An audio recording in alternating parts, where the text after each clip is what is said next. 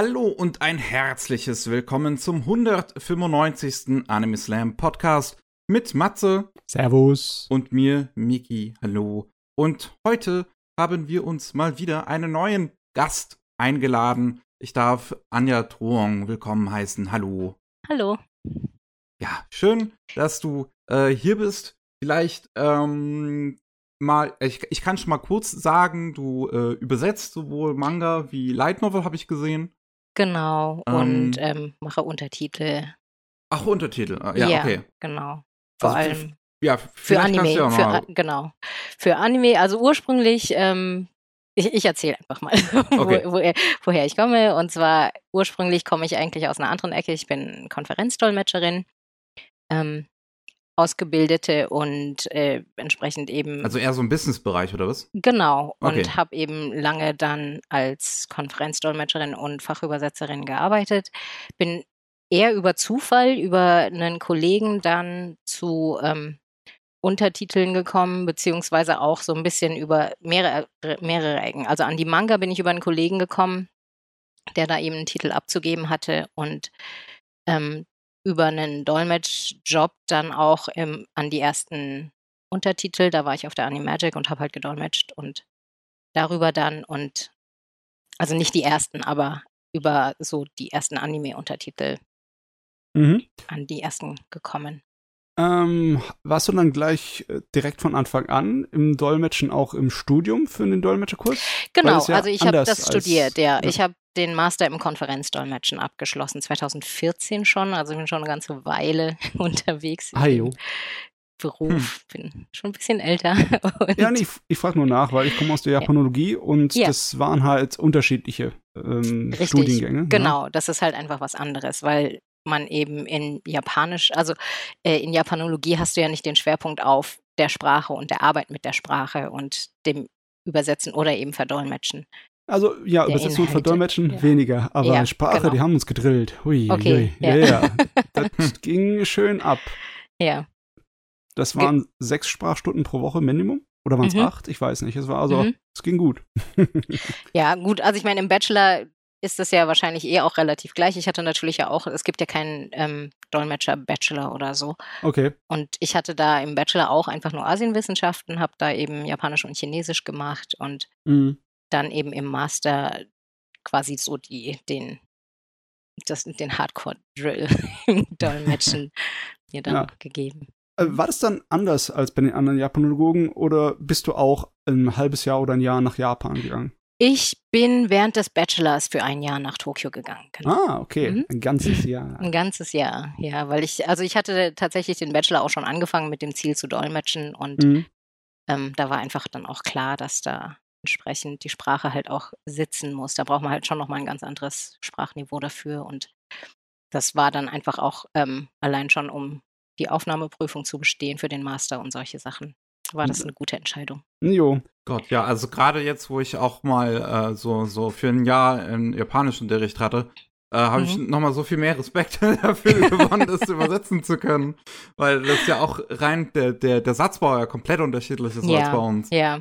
Und man muss ähm. sich halt einfach wirklich von Satzstrukturen lösen. Das ja. ist aber, glaube ich, so ein grundsätzliches Ding im äh, Übersetzen oder Dolmetschen. Man darf halt nicht an den Wörtern und an den Satzstrukturen hängen, sondern man übersetzt ja und verdolmetscht Inhalte und das ist dann natürlich schon was anderes. Da, wörtlich funktioniert da einfach nichts zwischen Japanisch hm. und Deutsch, also fast nichts. Ah, ich finde es so faszinierend, wie es tatsächlich immer noch Leute gibt, die sich darum streiten, ne? Mhm. Die dann, äh, es gibt schrecklich faszinierende Arbeiten von Leuten, mhm. wie man doch wörtgetreu übersetzen muss und was da für eine interessante Scheiße da rauskommt. Das ist halt, das ist halt ja, das, das ist tatsächlich faszinierend, weil das ist einfach aus meiner Sicht so der größte Blödsinn überhaupt. Das ist, du hast wirklich ein komplett anderes Sprachkonzept, ein anderes Gedankenkonzept in den beiden Sprachen. Wie soll das denn auf der wörtlichen Ebene funktionieren, dass, das, dass dann der gleiche Inhalt dabei rüberkommt? Selbst mhm. wenn es die gleichen Wörter gibt, die halt irgendwie eins zu eins direkt übersetzt werden können, haben die in der anderen Sprache eine andere Verwendungsweise und eine andere Bedeutung, sodass das einfach, ja, ja. einfach nicht zielführend ist, das dann sich daran ja. zu halten. Also Besonders, das ist halt nicht der ne? Kern. Ja.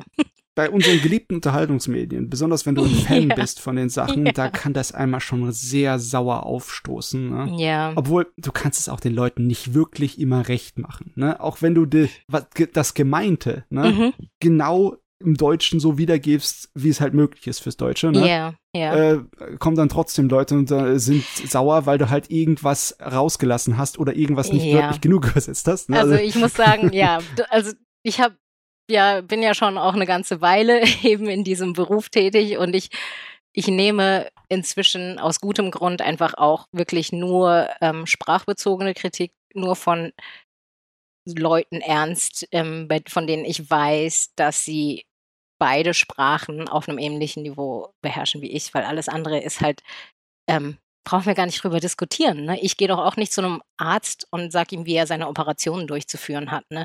Das ist halt einfach eine andere Sache. Und ähm, ja, also auf diese Diskussionen lasse ich mich dann meistens gar nicht erst ein. Das ist, das ist gesund, ja. Das hat man halt in, bei den Untertiteln hat man das tatsächlich oft, dass die Leute dann irgendwie ähm, zum Teil auch einfach andere verschiedene Sprachen miteinander vergleichen und aus welchem Grund auch immer einfach zu glauben scheinen, Englisch ist immer richtig. und, ähm, und, dann, ja, halt ähm, entsprechend dann vergleichen und sagen, okay, die haben das aber anders gelöst und die haben da was anderes geschrieben und dann ist das Deutsche falsch. Und das ist halt, also das hatte ich jetzt bei der, bei einer Serie in der letzten Season zum Beispiel, wo es halt einfach ganz klar ähm, nicht im Deutschen falsch war, sage ich jetzt mal nett nee, ausgedrückt. Nee. Und ähm, du hast halt einfach immer Leute, die, ich, ich nenne es mal, ich will, ich will jetzt auch nicht bösartig, sie meinen es ja auch nicht böse und so, aber ich glaube, da hat sich ein gewisser Dunning-Kruger-Effekt einfach auch ausgebreitet. Ne? Ja, ja. Wie, wollen, wie will jemand irgendwie eine Übersetzung beurteilen können, der die Sprache nicht beherrscht? Also, und was will mhm. ich mir dann von dem irgendwie eine Kritik in der Hinsicht anhören lassen? Ich bin immer dankbar für Feedback. Ähm, bezüglich meiner Arbeit, das ist einfach gerade unter Dolmetscherkollegen ist das auch eine wirklich wertvolle Sache. Ähm, aber das ist dann eben wirklich fachliches Feedback und das ist eben nicht irgendwas, wo einer dann vielleicht im Wörterbuch ein Wort nachgeschlagen hat und gesagt hat, hier, das ist da nicht, oder hat irgendwie eine andere Übersetzung gelesen, die er halt vielleicht auch andere Schwerpunkte hatte oder so. Und ähm, sagt dann hier, da steht aber was anderes, dann muss das hier falsch sein. Was, ja, ja. ja also. nee, das Gesündeste ist nicht allzu tief darüber nachzudenken, ja. weil ihr, ihr kennt die Situation, ne? Ihr sprecht irgendeine Fremdsprache und jemand äh, fragt euch dann einfach im Gespräch, du, sag du mal was auf, mhm. so und so, ne? Und dann denkst du dir auch, da fängt bei mir im Kopf sofort alles zu rotieren an. Ja. Egal, was ich jetzt sage, du sprichst die Sprache ja nicht. Woher willst du wissen, dass ich dir nicht vollkommen Unsinn oder Richtig, hier ja. Wörtersalat an den Kopf donner, ne? Ja. Das ist, ist es schon faszinierend, ne? Ja. Da, da, braucht man ein gewisses Maß an Vertrauen gegenüber ja. der anderen Person, dass äh, die äh, ja. ja, die, die nicht, dich nicht zulabert. Und ja. das braucht man auch ein bisschen bei der Übersetzung, ne? Ein gewisses ja. Maß an Vertrauen. Ne? Ja.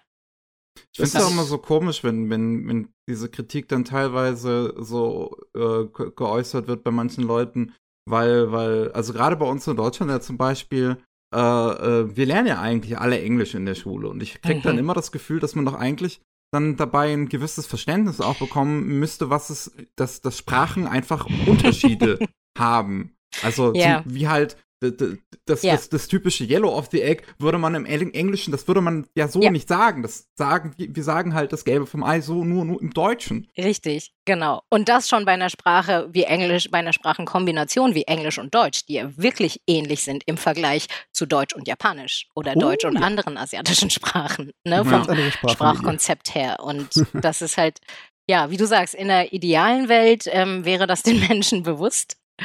Aber das ähm, ist, glaube ich, einfach irgendwie auch so ein bisschen so eine, so eine Sache, dass man natürlich auch lieber was dazu sagt und ähm, wenn man es nicht weiß, dann lieber sich einen Reim draus macht und dann gerne glaubt, richtig im Recht zu sein und Recht zu haben, ähm, mhm. ähm, als einfach sich einzugestehen, so als Zuschauer, okay, ich kann es halt einfach nicht wissen, ich muss jetzt akzeptieren, was da steht und davon ausgehen, dass es richtig ist. Ne? Mhm. Ach ja, mit den Jahren habe ich äh, da wirklich viel in meinem Kopf verändert, in der Art und mhm. Weise, wie ich darüber nachdenke. Mhm. Äh, ich bin ja immer noch ein reiner Japanisch-Gucker. seitdem ich angefangen habe, VSen zu sammeln, irgendwann 95 oder so, äh, mhm. bin ich nur auf japanischem Untertiteln geeicht. Mhm.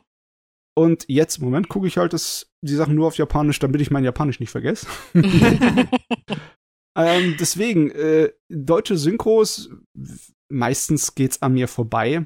Mir ja. fällt's eigentlich meistens nur noch bei Synchros auf, wenn sie sich wirklich weit entfernen von Original, aber immer noch richtig passend sind. Das, mhm. das, das, das habe ich richtig Spaß mit. Natürlich habe ich auch mit den Sachen Spaß, die dann vollkommen plemplem sind, weil sie sich so weit vom Original entfernen. Da gibt's ja auch schöne Beispiele. Äh, es gibt auch unbekanntere Beispiele. Äh, äh, letzten Podcast habe ich über Cybersecurity geredet, gell? Äh, mhm. Und der hat eine fantastische englische Synchronisation. Mhm. Besonders, weil sie sich wirklich ganz weit aus dem Fenster legt, ne? Okay. Ich weiß nicht, ob ihr das noch aus YouTube kennt, weil heutzutage ist es unbeliebt geworden, aber es gab mal diese fucking Short-Videos, ne? Aha. Wo du einfach irgendeinen Film genommen hast und all die Schimpfwörter, all die F-Bomben zusammengeschnitten so. hast, um zu sehen, wie lange ist dann der Film, wenn er nur aus F-Bomb besteht, ne? Und bei Cyber Studio, die englische Fassung, die wäre relativ lang, die F-Bomben-Fassung, ne? Und, obwohl die japanische Fassung ziemlich trocken und ernst ist und ohne irgendwie so äh, deftige okay. Ausdrücke daherkommt. Das ist natürlich auch wieder, also da muss ich aus meiner Sicht natürlich wieder sagen, ist ähm, eine interessante Entscheidung zu sagen, okay, ich ähm, macht da jetzt, man hat natürlich, man interpretiert ja immer auf irgendeine Art und Weise das, was man übersetzt, weil man ja eben den Sinn übersetzt. Und ja. ähm, dass das natürlich nie dann, also am Wortlaut sowieso nicht dran ist und so ist, ist klar, aber wenn man dann so weit weggeht, dass man sagt, okay, das ist jetzt schon richtig lustig oder da geht es voll zur Sache verbal und das Original ist halt eigentlich nicht so, dann ist das tatsächlich schon recht gewagt, finde ich. Aber ja. das ist auch eine, kann ja auch durchaus eine bewusste Entscheidung sein. Es gibt so viele Beispiele davon, dass die Sachen dann im Endeffekt vollkommen anders daherkommen, andere Story-Elemente irgendwie mit, äh, hervorgerufen haben. Okay. Und äh, teilweise auch wirklich richtig umgeschnitten sind, ne? wie bei den alten Fernsehserien, die von Amerika dann zusammengeschnitten wurden in neue Serien und dann einfach umgeschrieben wurden. Da gibt es ja mehrere Beispiele, wie das Voltron, das dann aus drei Animes zusammengeschmissen wurden, oder Robotech, das aus drei Animes zusammengeschnitten wurde ja, und ja. so Zeugs. Und das, in gewisser Weise finde ich das absolut hellig, weil dann mhm. hast du im Endeffekt zwei Varianten von dem Ding zu gucken. Yeah.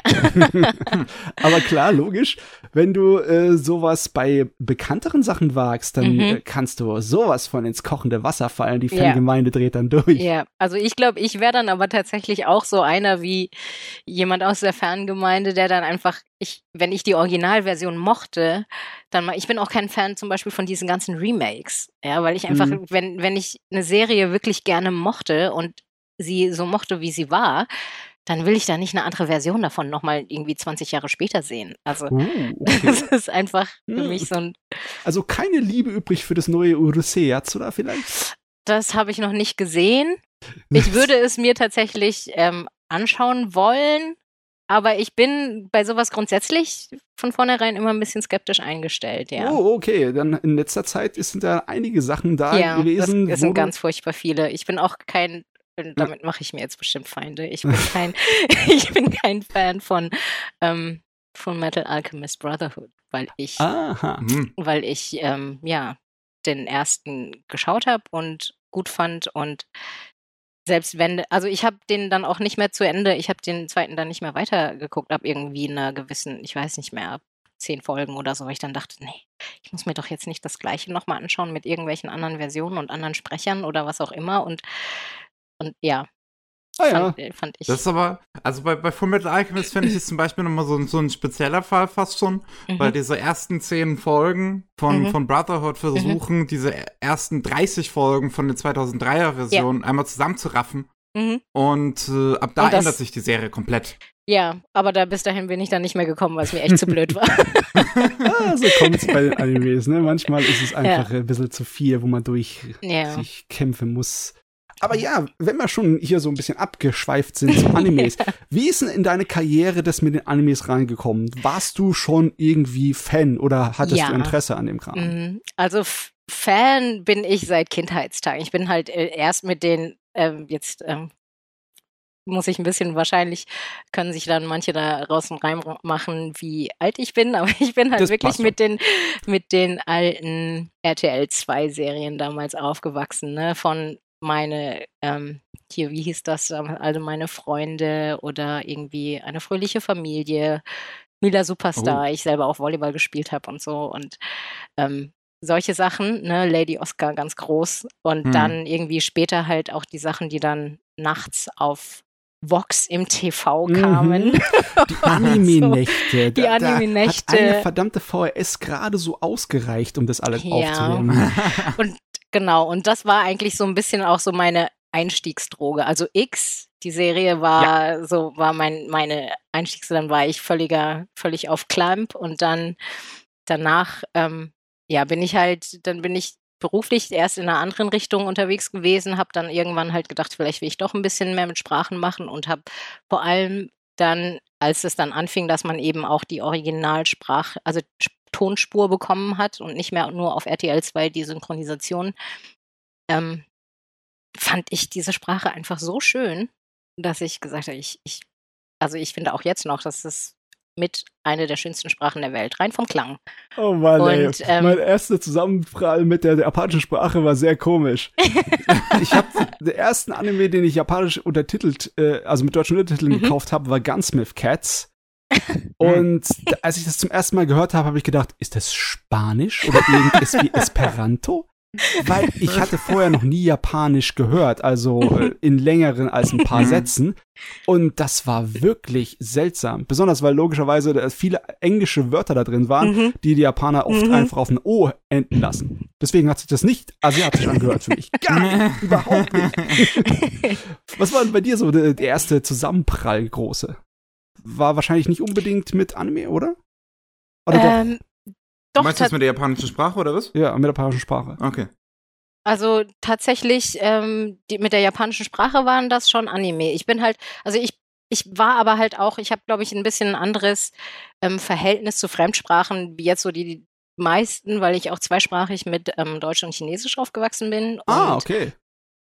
Ja, und dadurch, ähm, wahrscheinlich dadurch äh, fiel mir einfach auch so dieses Reindenken in ein neues Sprachkonzept schon immer relativ leicht, so dass ich halt neue, also Fremdsprachen immer relativ gut, schnell auf einem einigermaßen brauchbaren Niveau dann ähm, lernen konnte. Und ich höre halt, wenn ich Fremdsprachen höre, erstmal nur so, das ist, ich kann das nur ganz schwer beschreiben. Das ist so ein, so ein intuitiver Klang. Also so intuitiv, so, so ein Klang, den ich so einfach erstmal rein als Klang aufnehme. Und ähm, weil du ja auch am Anfang noch nicht wirklich irgendwelche ähm, Wörter oder so auseinanderhalten kannst. Du hast einfach erstmal nur den Klang und das ist das, was ich dann aufnehme. Und ähm, erst wenn ich mich dann wirklich mal intensiver damit der Sprache auseinandersetze, kommt es, dass du dann siehst, okay, so und so ist die aufgebaut und so funktioniert das dann und so funktionieren die Ausdrücke und solche Sachen. Mhm. Ähm, und da war es eben wirklich einfach rein der Klang für mich, so rein aus den Anime, der Klang vom Japanischen, habe ich gedacht, das ist, die ist, die, die ist einfach schön, ne? weil sie ist einfach, sie ist melodisch und hat aber eben also nicht zu melodisch, hat ja auch nur eigentlich wirklich weiche Laute. Dadurch, dass es eine Silbensprache ist, ist es einfach auch sehr rhythmisch ja, angenehm. Ja. Und ähm, ja, das fand ich einfach schön und faszinierend. Und dann habe ich gedacht, naja gut, Sprachen ist ja eh so ein bisschen mein Ding und eigentlich wollte ich das halt damals zu dem Zeitpunkt noch nicht machen, weil das zu einfach wäre, habe ich mir tatsächlich damals gedacht, hm. weil das irgendwie so einfach auf der Hand lag. Aber dann habe ich mich irgendwann eben doch entschlossen, das zu machen und dachte, dann, dann muss es aber auch Japanisch sein, weil, weil es einfach so eine schöne Sprache ist. Jo, okay. Wahnsinn. Ja. genau. Also es waren tatsächlich die Anime und die sind es natürlich auch bis heute, auch wenn ich dann beruflich erstmal ein bisschen was in einer anderen Richtung gemacht habe. Mhm. Ja, ja, die Anime. Äh, ich weiß gar nicht. Äh, du glaube ich, glaube ich bin noch ein Stückchen älter als du. ich glaube es. Wir, wir, brauchen jetzt nicht mit Zahlen rumschmeißen. Das ist ja kein Wettbewerb, ne? Aber ähm, ich habe noch mit dem Anime angefangen, weil ich halt da gerade die richtige Sorte von Teenager war, die gemeint hat, oh, das muss alles irgendwie erwachsen und provokativ und brutal sein.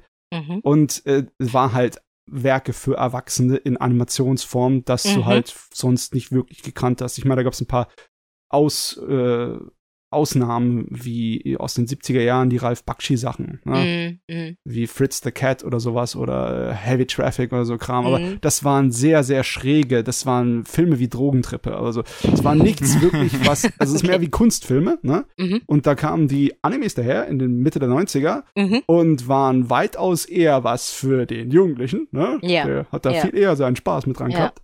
Ich bin mir sicher, das funktioniert heute auch noch ähnlich, ne? Ja. Äh, dass du einfach Animes hast, die die, die Leute in einem richtig, bestimmten Alter richtig geil finden, ne? mhm. ne? Und dann, dann fliegen die Fetzen. Ja. Und, ich glaube tatsächlich, dass wir vielleicht auch ähnlich alt sein könnten, weil das, das waren bei mir damals schon auch, gerade so in den, ja, Mitte 90er so, die, wo es dann auch anfing, dass irgendwie mal erste Anime-Filme im Kino zu sehen waren und solche Sachen. Also ich weiß ja. noch, wie, wie ich begeistert war, weil ich eigentlich dachte, dass das irgendwie so eine Nische ist, die, wo sich keiner außer mir für interessiert. Ähm, und plötzlich war da Perfect Blue im Kino bei uns zu sehen. Und hm. ich habe gedacht, ich werde wahnsinnig. Und ja. Also ich bin auch. Bisschen länger gebraucht damals, ne? Mononoke, Kime, mhm. Prinzessin Mononoke hat vier Jahre gebraucht, bis sie in Deutschland in die Kinos ja. war. Ja. Und äh, aber Pokémon hat da keine Probleme mit gehabt, ne? ne? Überhaupt keine. Kommt aber ja. an, wie groß du bist, ne? Ja, ja, also ich, Pokémon habe ich tatsächlich einfach nie verfolgt und nie geguckt. Ich bin wahrscheinlich eine der einzigen, die einfach auch noch nie irgendwas, ich habe noch nie Pokémon Go gespielt. Ich habe keine Ahnung von dieser ganzen Welt. Ja, da sind wir schon mal zu zweit. Wunderbar. Okay, sehr ich gut. Ich schließe mich an. Dann bin ich ja beruhigt. Der Anti-Pokémon-Podcast. Oh, jetzt Oh je. Jetzt wird's übel. Okay, ähm, ja, aber eine Frage müssen wir noch stellen. Mhm. Gibt's Anime oder Genres, mit mhm. denen du nichts anfangen kannst? Warte mal, warte mal. Hm? Wollen wir nicht erst, haben, haben wir eigentlich schon nach den Lieblingen jetzt überhaupt gefragt? Oh, das nee, sollte man stimmt, stimmt, stimmt. Klar erklären. stimmt, nur mit dem, mit dem du angefangen hast. Okay. Ähm. Meine Lieblinge. Ja. Ähm, also, also es gibt eigentlich zu viele, um jetzt wirklich zu sagen, das ist mein Top-Favorite oder so, aber die, die ich halt wirklich, ähm, die so länger auch hängen geblieben sind in mir und so sind meistens auch welche, die jetzt nicht so die riesen Hit-Mainstream-Dinger sind. Ähm, so geht's uns, glaube ja. ich, auch allen hier. Also ganz groß fand ich damals Musisi. Mm, ja, Und ähm, als großer Fan des ähm, Buchautors auch Tatami Galaxy großartig. Ah, ja, ja. Mhm. Und ähm, also von dem sind ja mittlerweile auch ganz viele andere Sachen in Anime umgesetzt worden. Die fand ich aber, also ich habe noch nicht alle gesehen und ich bin dann auch mal so ein bisschen skeptisch natürlich. Ähm, und ich fand auch nicht alle. Also die Nachfolge, äh, was ja zwar von der Story her vorher spielt, aber eben eigentlich eine Sequel ist, was danach kam. Ähm, von jetzt Tatami Galaxy fand ich nicht so gut in der also Anime-Version. Genau, genau. Ja. Und ja, deswegen bin ich da natürlich dann immer vorsichtig, aber es sind trotzdem gute Geschichten und es ist einfach, glaube ich, dass ich das nicht so gut fand, liegt einfach daran, dass es halt ich das anders im Kopf hatte, rein vom, von der, vom Roman her. Und ähm, Akka, ich weiß nicht, ob das ein Begriff ist. Oh ja. Das ist eine großartige Serie, finde ja. ich. Und ähm, ja, solche Sachen, die ähm, Kon Satoshi-Sachen, also. Ja, ne? Satoshi-Kon, Meister. Ja, genau. Jeder einzelne Film. Aber das ist schon wieder was fast schon für Filmliebhaber, Satoshi-Kon-Sachen. Ja. Klar, es sind auch Sachen dabei, die sind vom Unterhaltungswert so einfach und so kurzweilig, wie zum Beispiel Tokyo Godfather, das kann sich jeder angucken. Ja, ja. Wirklich, absolut jeder. Der ist ja aber auch ein bisschen anders als die anderen Werke von ja, ihm. Ja. So, ne? Ah, leider sind es nur vier. Ja. Plus ein Kurzfilm. ja. Ach, mei, mei, mei, mei, mei. Ja, das war tatsächlich sehr tragisch. Ja, da war ich auch, das fand ich auch sehr schlimm. Als ich das, ja, der ist der, da ist wirklich der, da hat die Anime-Welt ein, ein großes Talent verloren. Aber das ist, äh, er ist natürlich nicht der Einzige, den nee. die Anime-Welt hm. als großes Talent verloren hat. Oh, wir haben, wir haben aber noch einige Talente. Also die Anime-Welt ist, äh, hat sich wahnsinnig entwickelt. Wir haben jetzt so viel. Wir, man kann so viele Animes besprechen. Und das ist mhm. auch das, der Nachteil, ne? Du kannst über Animes reden, wo dein Partner noch nie was von gehört ja. hat, auch wenn ja. er schon zehn Jahre Anime guckt. Ja. das stimmt. Ja, das äh, Matze ist da besonders gut drin, wenn er wieder irgendeinen komischen Mecha-Anime aus den 80ern rauskramt. Ja, das ist, das ist aber Absicht. Ich, ich gebe es ja zu, ne? Ich, ich mache das absichtlich. Um zu posen. Um ja, natürlich. zu zeigen, was du alles kennst. ja. ja, ich muss sagen, dass ich bei den aktuellen meistens ähm, jetzt aber auch gar nicht mehr so, so viele alle kenne. Also alle sowieso nicht, aber auch nicht mehr so viele, meistens nur so die Sachen, an denen ich dann selber mal gearbeitet habe oder so, wo ich das dann eben so mitbekomme. Hm. In letzter Zeit gab es natürlich einige Explosionen, was. Mainstream-mäßig was Anime ja. angeht. Liegt natürlich auch an den großen Kinoerfolgen von einigen ja. Sachen, ne? Wie Makoto Shinkais neuester Film, mhm. das of You, das war ja riesig erfolgreich. Mhm. Und äh, auch Demon Slayer kann ja kein Mensch drüber hinwegkommen, wenn er irgendwie von Anime gehört hat. Ja. In letzter Zeit ist es echt äh, manchmal ein bisschen schwer, äh, nicht irgendwie Anime mitzubekommen. Aber ähm, ich erwische mich auch dabei, wie ich eine Menge von den Sachen noch nicht wirklich äh, gesehen habe von den neuesten. Mhm. Okay, Kinofilme ist vielleicht eine Ausnahme, weil ich jetzt, ich habe jetzt das Jujutsu Kaisen Zero noch nicht gesehen, aber das ist ja noch ich relativ noch neu. Ja. Ne? Mhm. Vielleicht, ja. Ja. Äh, aber äh, die meisten anderen Sachen, ja, äh, das ist schwer drüber wegzugucken. Oder äh, guckst du lieber so ab und zu mal was, was schon ein bisschen länger ält älter ist, oder? Ähm, das tue ich grundsätzlich schon. Also ich bin jetzt nicht so der Simulcast-Gucker. Ich äh, ah, mache zwar die Untertitel dafür, aber mhm. das, da gucke ich dann halt auch wirklich nur die, wo ich die Untertitel für mache. Und ähm, ja, und ansonsten, wenn ich selber schaue, dann schaue ich lieber Sachen, die ich dann eben auch, wo ich dann auch mehrere Folgen auf einmal schauen kann. Ah ja. Da bist ähm, du wie Mickey, ne? ja. Genau, und da, insofern schaue ich mir dann lieber ältere an und vielleicht auch ein bisschen, weil ich einfach mehr, mir sagt das einfach auch mehr zu, rein vom Stil her irgendwie so, diese gerade, ja, die 2000er Geschichten, vielleicht auch einfach, weil ich da noch so ein bisschen nostalgisch bin. Aber da gibt es schon viele Sachen, die dann einfach mir so vom Stil her mehr zusagen. Hier Parasite zum Beispiel ist auch einer, den ich ja. großartig fand. Ne? Und das ist ja auch ein Manga aus den 80ern oder was? Also ja, das ist einfach 80er. so diese, dieser Style, der, also auch vom Storytelling her und so, der mir einfach, glaube ich, ein bisschen mehr zusagt. Mhm. Was nicht heißt, dass ich jetzt die neuen Sachen und gerade jetzt die, an denen ich jetzt zum Beispiel diese oder letzte Season gearbeitet habe, nicht auch sehr genieße. Hm. Gut finde. Ja, aber, aber, jeder, jeder braucht seine Lieblinge. Das ist genau. Wichtig, ne? Auf jeden Und Fall. Jeder braucht auch seine Erzfeinde. ja, muss sein. Es gibt bestimmte Animes und bestimmte Anime-Genres, mit mhm. denen man nicht wirklich kann. Ne? Ja, ja. Obwohl, äh, ja. Die gibt es, die habe ich auch. Kann. Ich meine, mhm. einige Sachen sind nicht unbedingt so eine äh, absolute Grenze. Also ich, ich gucke zum Beispiel keine Magical Girl Sachen, aber mhm. das heißt nicht, dass ich überhaupt keine Magical Animes sehe. Ich mag auch zum Beispiel Cupcopter Sakura und ich, ich habe schon mhm. einige Sachen in dem Bereich gesehen, nur ja. ist es halt nicht das Genre, auf das ich zuerst aufspringe, wenn es da was Neues ja. rauskommt. Ne? Das geht mir genauso, ja. Also ich, mein Cardcaptor Sakura ist halt halt auch ähm, das ist halt klamm, ne? Ja, ja, das ja. ist halt einfach, das ist für mich dann einfach nochmal was anderes. Aber so andere Magical Girl Sachen, da kann ich dann von mir tatsächlich schon sagen, nee, ähm, schaue ich mit großer Wahrscheinlichkeit nicht. Okay. Oder eben auch irgendwie allgemein so diese, diese ganzen Harem-Geschichten und ich finde es halt irgendwann anstrengend, wenn du irgendwie eine gefühlt eine ganze Serie über nur irgendwie lauter Piepse-Stimmen auf Tinnitus-Level hast, die sich gegenseitig irgendwie mit Maschinengewehr-Talk irgendwie zuballern, das, das brauche ich einfach nicht. das finde ich einfach so anstrengend. Ja, so. was ist denn mit dem Subgenre von den süßen Mädels, die süße Dinge tun? Ist das auch für dich eher so ein das, äh?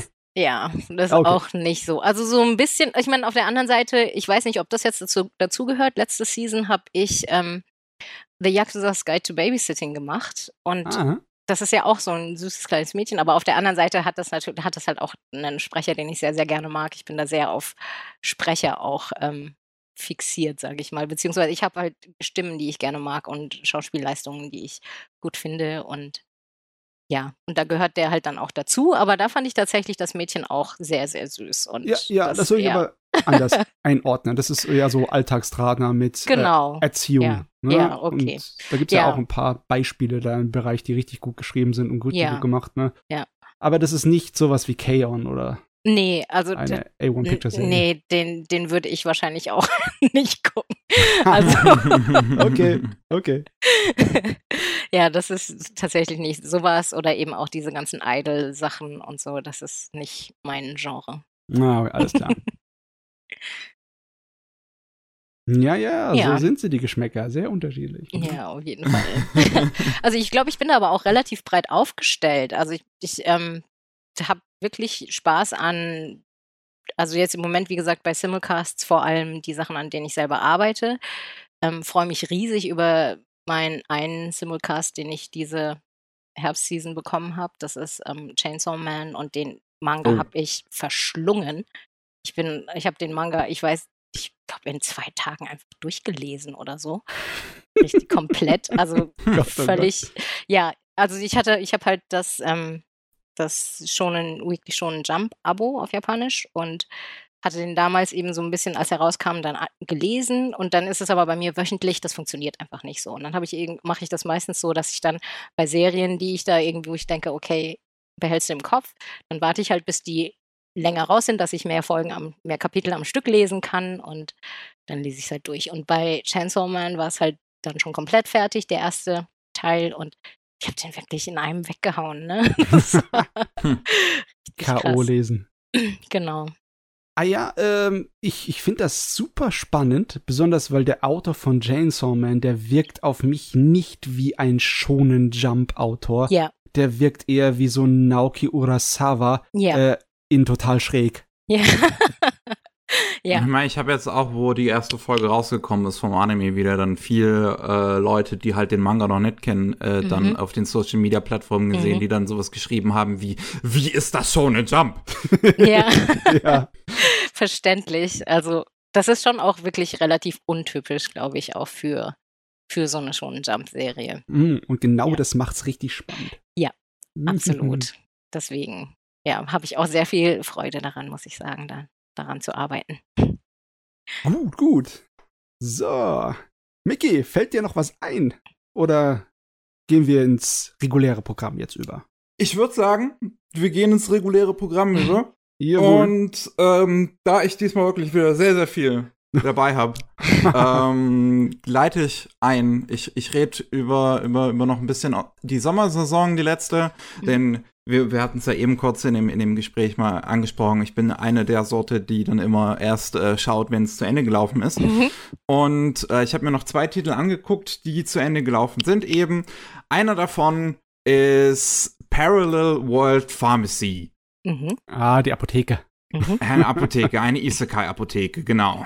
Es geht um einen äh, Arzt, der an Überarbeitung am Anfang stirbt und dann äh, ja sich in einer äh, Parallelwelt befindet, die halt sehr so Magie und Fantasy, so Fantasy-Mittelalter halt und äh, sich in dem Körper von einem zehnjährigen Jungen befindet aus einer ähm, aristokratischen Familie und äh, der dann auch irgendwie zaubern kann und sonst was und er aber sein äh, ganzes Wissen natürlich auch wieder aus seinem vorherigen Leben behalten hat, wie das halt immer so ist bei Isekai.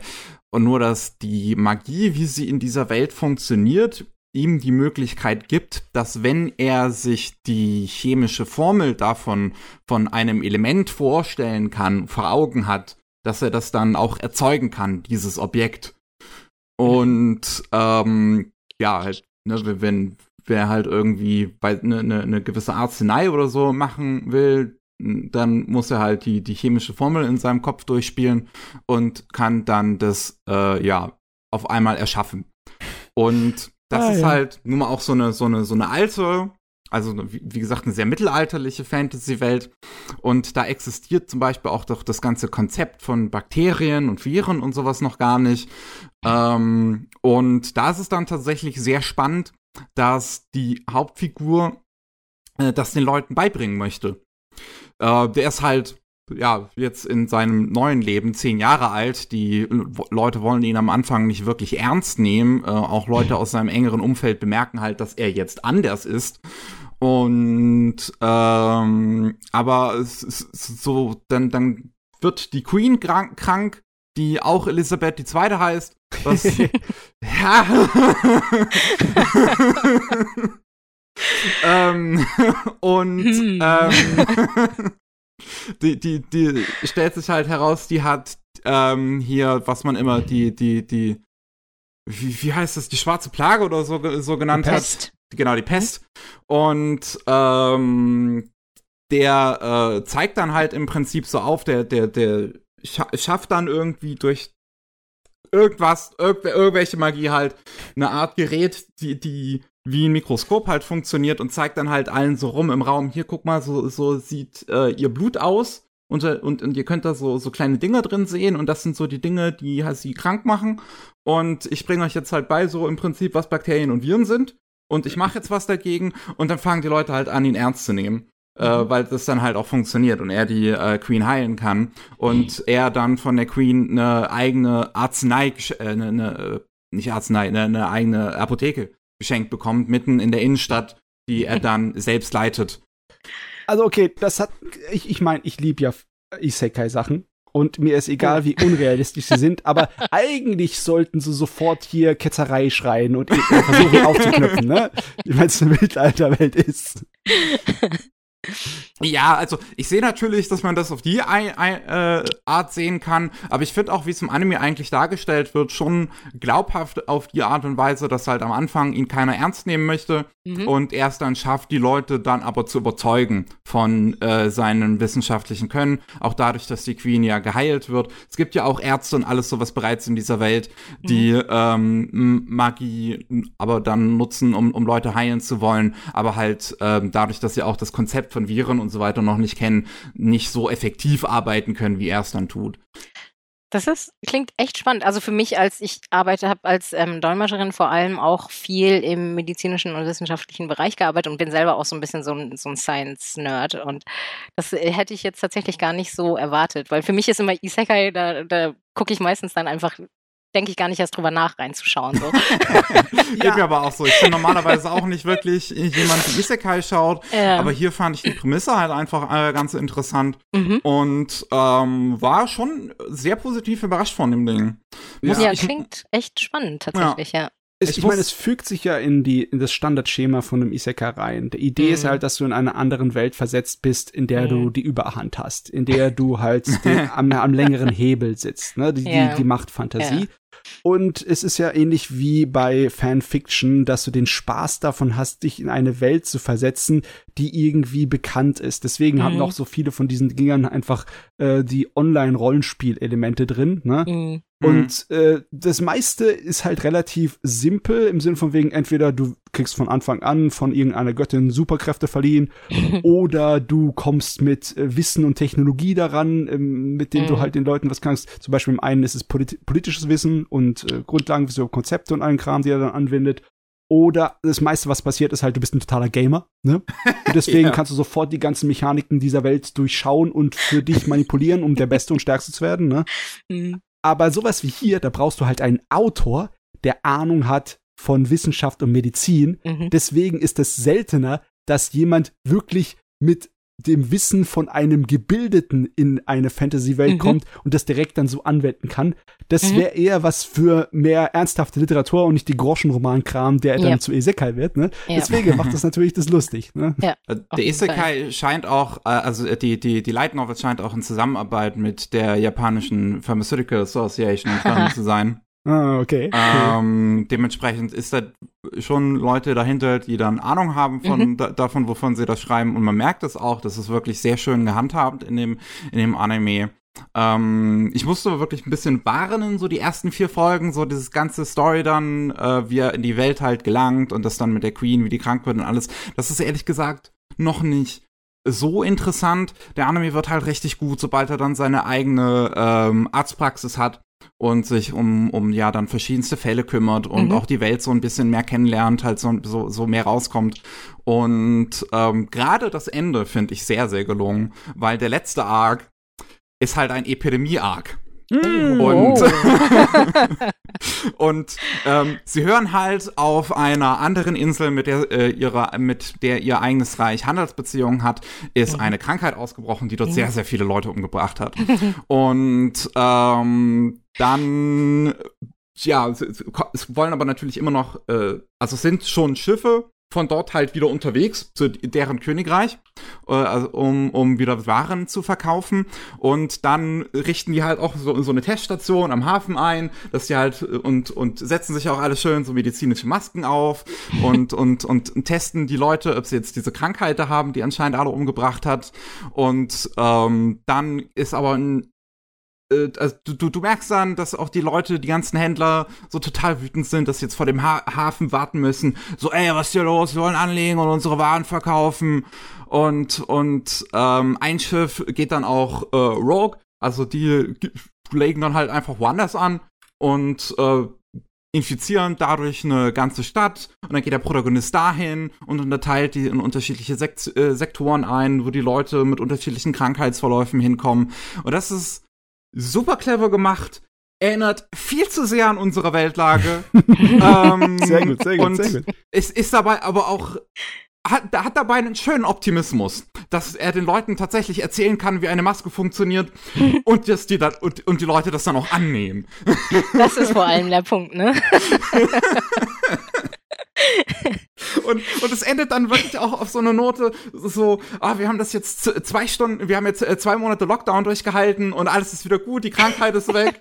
und ich denke mir so, ach, ach, wie schön. Wie schön wäre das. Oh Mann, da habe ich richtig was verpasst, weil ja, ich, ich habe tatsächlich äh, die, ich habe, ich fröne ja eine Menge Isekai, aber die die Apotheke, das Apothekengenre habe ich größtenteils ausgelassen, bis auf so Sachen wie Banished from the Heroes Party. Ich meine, mhm. wohl, das, das, zählt ja nicht wirklich, das ist ja nur ein mm, bisschen. Ja. Ähm, das muss man mal nachholen, das hört sich richtig gut an. Ja, also wie, wie gesagt, ich war sehr positiv überrascht von dem Ding. Es ist, ähm, ich finde so ein bisschen die Schwäche ist, dass die Figuren nicht unbedingt so mega interessant geschrieben sind. Das, die interessantesten Aspekte kommen wirklich eher durch das Worldbuilding, durch die Story und wie mit der ganzen Medizinthematik umgegangen wird. Die Figuren selbst sind so ein bisschen, ja, halt sehr oberflächlich und eindimensional. Ähm, mhm. Aber wenn man sich wirklich auf das äh, ganze Szenario einlassen kann ähm, von, von dem Gerät, finde ich, ist es schon ähm, spannend zu sehen. Ja, das ist wow. fast schon typisch, ne? Wenn, du hast so bestimmte Sorte von äh, Literatoren, beziehungsweise auch Science-Fiction-Autoren haben das sehr oft. Der geht's ums Thema und nicht um die Figuren. Was interessieren mich die Menschen?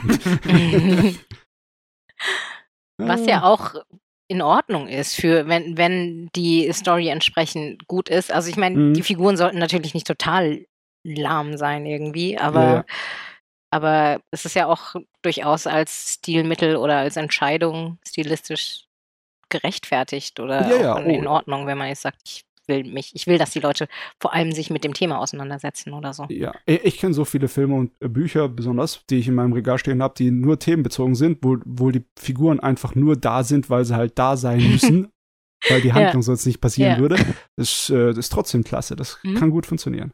Und ich möchte dazu sagen, dass das Ganze nicht nur mit dem medizinischen an sich gut umgeht, sondern auch mit dem, ähm, mit dem wirtschaftlichen und politischen dahinter. Uh, Weil ähm, er kommt ja aus dem Adelshause und in dieser Stadt gibt es eine, ähm, nicht Gewerkschaft, wie, wie, wie hießen Dinger früher im Mittelalter?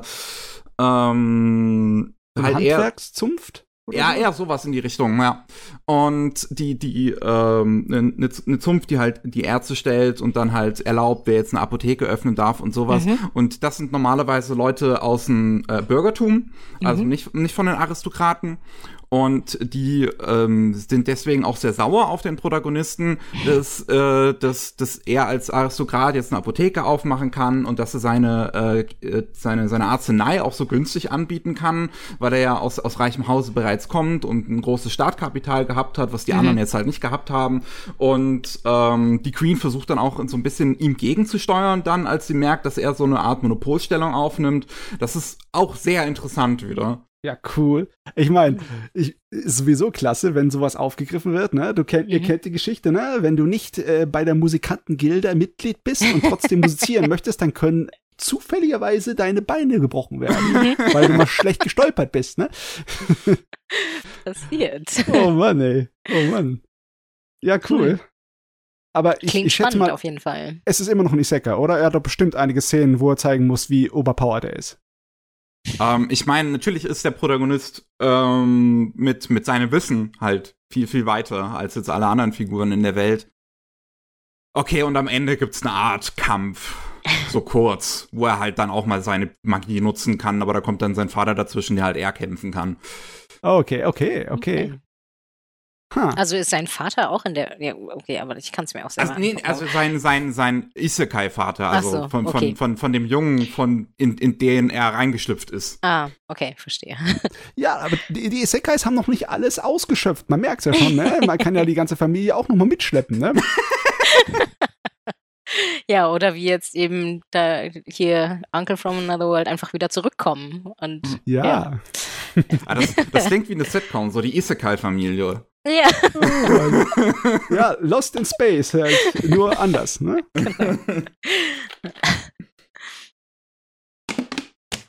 Okay, Gut. ähm, Matze, wie sieht's bei dir aus? Oh, bei mir. Ich habe ähm, mal versucht, meine Gewohnheiten ein bisschen zu ändern und habe alte Sachen wiederholt. Oh. Die ich schon mal geguckt habe. oh, das mache Okay. ich auch gerne. Mm, das mache ich, mach ich in letzter Zeit viel zu wenig. Mhm. Wirklich, ich muss mich dazu zwingen. Aber es ist ein Genuss, wenn man dann halt Sachen wiederholt, die einem Mhm. Spaß gemacht haben. Und das sind sowieso die allerersten auf der Liste, ne? Ja. Also habe ich Highscore Girl noch einmal komplett Oh. durchgeguckt. Okay. Und äh, Highschool Girl ist ja für mich persönlich ein sehr großer Liebling. So, dass weil die Serie aussieht, immer noch aussieht wie Rotz, aber halt inhaltlich so gut ist, dass das alles übertrincht, ne? Mhm. Das ist noch so neu, dass ich eigentlich gar nicht auf die Idee kommen würde, das zu rewatchen, ehrlich gesagt. Ich weiß nicht, Highschool Girl, äh, bei mir im Kopf war es halt so, dass es mal notwendig war, das am Stück zu gucken, weil das habe ich ja noch nicht gemacht. Hm.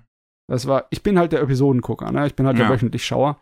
Und da gibt es eine Menge Serien, die ich halt durchs wöchentliche Schauen beendet habe, aber danach noch nicht wieder Mhm. am Stück durchgeguckt habe. Mhm.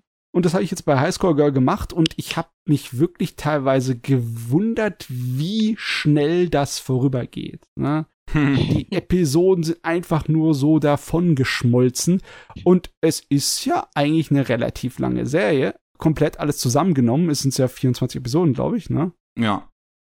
Und äh, das ist einiges an Material. Aber es, das geht so schnell rum. Das ist so schnell eine Episode vorbei. Und die Jahre gehen ins Land. Ne? Das fängt ja an irgendwie 1991 oder 92. Ich ne? weiß gar nicht, worum es da geht, ehrlich gesagt. Echt also ich, nicht? Ah. die, ist, die ist komplett an mir vorbeigegangen, weil ich, wie gesagt, in den letzten Jahren habe ich jetzt nicht mehr so viele von den Simulcasts verfolgt. Ja. Äh, Highscore Girl ist im Endeffekt äh, was an Nostalgie für alte Computerspiele und äh, für Spielhallen spielt. Größtenteils. Ne? Hm. Und äh, das ist der große, der, ja, der Kern der Geschichte. Nicht, also ja, es ist das Kernthema, aber Mhm. die eigentliche Geschichte ist eine Romanze. Okay. Äh, und zwar eine richtig, richtig gute, eine richtig niedliche Romanze.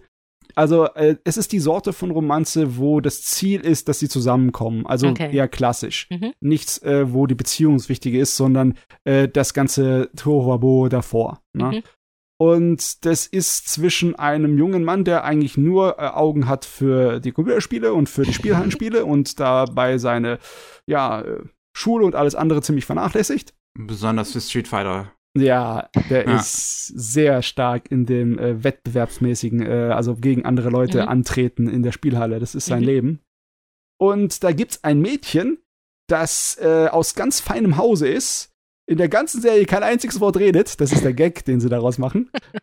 Aber die ist sehr ausdrucksstark, besonders wenn es dann um die Computerspiele geht. Die ist nämlich so ziemlich unbesiegbar und äh, die macht ihn auch platt ohne Ende. Und er ist halt in einem Alter, das ist noch, ich glaube, der ist zehn Jahre oder alt oder so irgendwas, Okay. ne? Am Anfang, ja, so Ja, 10 ja. oder, oder 11 oder 12. Da ist Dreh. es noch, äh, oh Gott, ihr geht Mädchen und verdammt nochmal, die macht mich platt in meiner einzigen Oase, wo ich eigentlich der König sein Mhm. sollte und das wird dann so, so eine Art von Hassliebe und die ist äh, wunderbar. Die Beziehung zwischen den beiden ist herrlich Ja. und äh, das erweitert sich dann im Laufe der Serie immer weiter, beziehungsweise es wird sogar so eine kleine Dreiecksbeziehung kommt auch dazu. Aber die Charaktere sind einfach so gut gemacht und die die Mühe und den Aufwand, die sie sich gemacht haben, diese Szene in Japan einzufangen, in den Spielehallen. Die ist sehr, sehr groß. Da wird arg viel Aufwand betrieben. Im Vergleich dazu sieht die Serie aus, die sieht absichtlich billig aus, ne? Sehr simple 3D-Animationen mit simplen Charakterfiguren. Aber das hilft der Serie meiner Meinung nach, weil es irgendwie ganz einfach zu lesen und zu verstehen ist. Mhm die, ich, ich bin immer noch der Meinung, dass es so ziemlich die beste Romanze ist der letzten fünf Jahre, locker. ja. Ja. Ich finde sie auch großartig. Also, Aber 3D-Animation bin ich halt tatsächlich nicht so der große ja. Fan von. Also es ist wirklich nichts für die Augen, aber es ist sowas von fürs Herz, weil. Es ist sehr zweckmäßig gemacht. Ja. ja. Mhm. Der Rest von dem Ding passt halt alles. Super. Mhm. Ne? Die Erzählgeschwindigkeit, Tempo, Dialoge, die Entwicklung Mhm. ist wirklich alles mit viel Feingefühl und viel Können gemacht. Auch die Musik ja. ist super. Ist die, ähm, die den Kingdom Hearts Soundtrack gemacht hat. Mhm. Hat den Soundtrack dafür gemacht. Super. Mhm. Und ja, es ist, es ist auch ein schönes bisschen, es ist exotisch, weil eine Menge von den Sachen da drin kennt man vielleicht, aus YouTube oder weil man tatsächlich auch selber mal was von diesen Spielen gespielt hat. Aber es sind halt Spielhallenspiele und wir haben in Deutschland keine Spielhallenkultur gehabt. War ja nichts. Es war ja bei uns gesetzlich halt, ja. äh, muss ab 18 sein, also wir mhm. haben keine Jugendlichen, die sich daran getraut haben. Deswegen hat sich auch bei uns keinerlei äh, ja, Wirtschaftszweig dazu entwickelt. Da hat keiner mit Geld machen können, ja. wirklich. Ja. Und deswegen, äh, besonders diese Konsolen, die der hat, ne, die bei uns relativ wenig beliebt waren, und diese alten japanischen Spiele, die nicht aus Japan rausgekommen sind, das ist schräg. Egal wie viel Pixel man liebt, da sind einige Sachen immer wieder dabei, die man vorher nicht gesehen hat. Also ich habe mich erwischt andauernd bei der Serie, dass ich dann auf YouTube gegangen bin, um mir die Spiele anzugucken, die die da spielen. Uh, okay, also so ich, ich, ich weiß, dass bei, bei Highschool Girl ging es mir noch nicht so. Also da hatte ich nicht das Gefühl, dass es so speziell ist. Aber wir hatten ja letztens nur über diesen einen ähm, Manga gesprochen, über Magic the Gathering Spieler. Ja, ja, ja. Da ist es, da ist es sehr, sehr krass. Das Aber das war ja, ja, auch bei uns relativ groß. Hm, das war ein Ding zumindest. Man konnte es in den yeah. Comicläden kaufen, das yeah. weiß ich noch. Ne? Ja. ja, ja. Aber ja, das ist, das ist dieses Subgenre. Da mhm. bin ich jetzt echt fast schon drauf scharf, um noch andere Kandidaten da zu finden. Ne? Dieses Subgenre von wegen Nostalgie für irgendwelche nerdigen Sachen. Ne? Egal, ob das äh, Pen and Paper oder Kartenspiele oder Computerspiele sind. Plus äh, eine Alltagsromanze. Ne? Das muss ich dann an diesen Boardgame, an diesen Brettspiel-Anime denken, dessen Namen ich jetzt vergessen habe. Ich habe den auch nicht zu Ende da, geguckt. Da gibt's äh, einen, ne? Ja. War da After School Dice Club? Ja, genau. Den habe ich gesehen. Die Hauptfigur heißt Mickey. Aber ich habe gedacht, das wäre eher so ein Slice of Life äh, Gerät. Ja, also, also, es ist halt so beides, ne? So die so so jede Episode wird ein neues Spiel gespielt und dabei haben die Mädchen Spaß. Hm. Und der Besitzer von dem, äh, dem, dem, dem Laden, in dem sie spielen, ist gesprochen von dem Sprecher von, von äh, Kiryu aus den Yakuza-Spielen. Deswegen ja wie so ein, wie so ein Yakuza klingt. Das ist natürlich wichtig. Du brauchst so jemanden in deinem Geschäft, der ist absolut notwendig. Ja. ich meine, es gibt wirklich eine ganze Menge Manga und Anime zu speziellen Interessen. Ich meine, in mhm. Manga-Bereichen ist es ja schon Standard. Ne? Es gab ja. schon vor, was weiß ich, für zig Jahrzehnten gab es dann Mangas zu Pachinko-Maschinen. Ja. Wirklich langjährige Mangas. Das ist jetzt auch keine ja. so spezielle Interesse in Japan. Golf. Nee, äh, aber sagen wir es mal so, es ist speziell genug, äh, um abseits vom, vom, vom Mainstream zu sein. Ne? Und dann hast du Sachen wie Dagashi Kasi, wo es mhm. um die alten japanischen Supermarktläden, äh, nicht Supermarktläden, die Süßigkeitenläden geht, ne? Mhm. Ich meine, wir hatten in Deutschland zwar auch solche, äh, äh, so Oma-Lädchen, wo Süßigkeiten verkauft wurden, aber ich weiß nicht, bei uns war das nicht so groß, dass irgendwelche Leute aus reiner Fanta äh, Nostalgie dazu irgendwie Comics dafür zeichnet würden. In Japan anscheinend schon. ja, aber in Japan macht man, glaube ich, wirklich erstmal so so ziemlich alles, was irgendwie geht zu einem zu einem Manga, wenn es halt irgendwie, wenn die Story entsprechend passt, kannst du halt alles draus machen. Wie gesagt, hier von Golf über Angeln, mhm, über, ja. ne? Also was ich mir jetzt auch, ich habe keins davon wirklich weiter verfolgt, aber das sind ja jetzt an sich nicht so die Themen, mit denen ich mich in meiner Freizeit beschäftigen würde. Mhm. Wenn ich jetzt irgendwie sage, okay, da gibt es so eine Serie übers Angeln, dann würde ich mir denken, okay, cool. Für ja. Leute, die sich fürs Angeln interessieren, vielleicht. Ja, genau, genau. Nicht mich. das, ist, das ist manchmal auch der Nachteil an solchen Serien, dass sie wirklich dann schwer zu durchdringen sind ja. oder schwer Leuten zu empfehlen sind, die nicht einfach an der Nische Interesse haben. Aber ich würde sagen, High School Girl wächst darüber hinaus. Das ist zwar immer noch viel Fokus auf die Spiele, aber die Charaktere und die Romanze ist einfach so gut und die Nebencharaktere sind auch so klasse. Da, das eine Mädel, mit dem es dann später so eine kleine Dreiecksbeziehung geht, das ist so eine fantastische Darstellung von der Jugendlichen und die ist so sympathisch. Also da, da ist, äh, da kackt die Hauptcharakterin, das Mädel, äh, das eigentlich dann äh, der romantische Part ist, äh, fast schon ab dagegen. Aber das will ich jetzt so nicht unterschreiben. Was Hidaka ist absolut der Wahnsinn, was ey, die, die sich traut. Cool. Die ja, hat so viel Mumm, cool. ey. Okay, ja, hier, das ist die Best Girl-Diskussion, die könnte ein bisschen hitzig werden. Ne? ja, kann ich nicht viel zu beitragen. Ah. Aber ja, ja. Es, das ist schön. Es hat echt Spaß gemacht, die Serie am Stück zu gucken, obwohl, was heißt am Stück? Es war sehr unregelmäßig, habe ich gemerkt. An einigen Tagen habe ich dann tatsächlich vier, fünf Episoden gesehen, an anderen Tagen nur eine halbe. Aber äh, im Großen und Ganzen war das einfach, das wieder anzufangen und weiter zu gucken, weil es hat keine wirklichen Längen und es hat keine wirklichen Durchhänger. Die Serie ist auf einem gleichen mm, Niveau und das hilft halt schon, schon wenn man es am Stück guckt. Ne? Mhm wenn du irgendeine Serie hast, die wirklich irgendwo eine längere Schwäche hat, mhm. dann habe ich das Problem, dass ich beim äh, Wiederholen oder beim Durchgucken da echt mal hängen bleiben könne für Wochen und Monate. also ich, bei mir ist es genau andersrum. Weil, also bei mir ist es dann so, wenn die so eine Stre Strecke hat und das ist dann eben so ein Wochenrhythmus, dann schaue mhm. ich den halt die, die, Woche drauf nicht mehr weiter. Oh, Punkt. okay. Also das ist einfach so ein, dann dann habe ich halt, weil, weil es eh schon immer dann schwierig ist, das in meinen Zeitplan unterzubringen, irgendwie unter der Woche und so.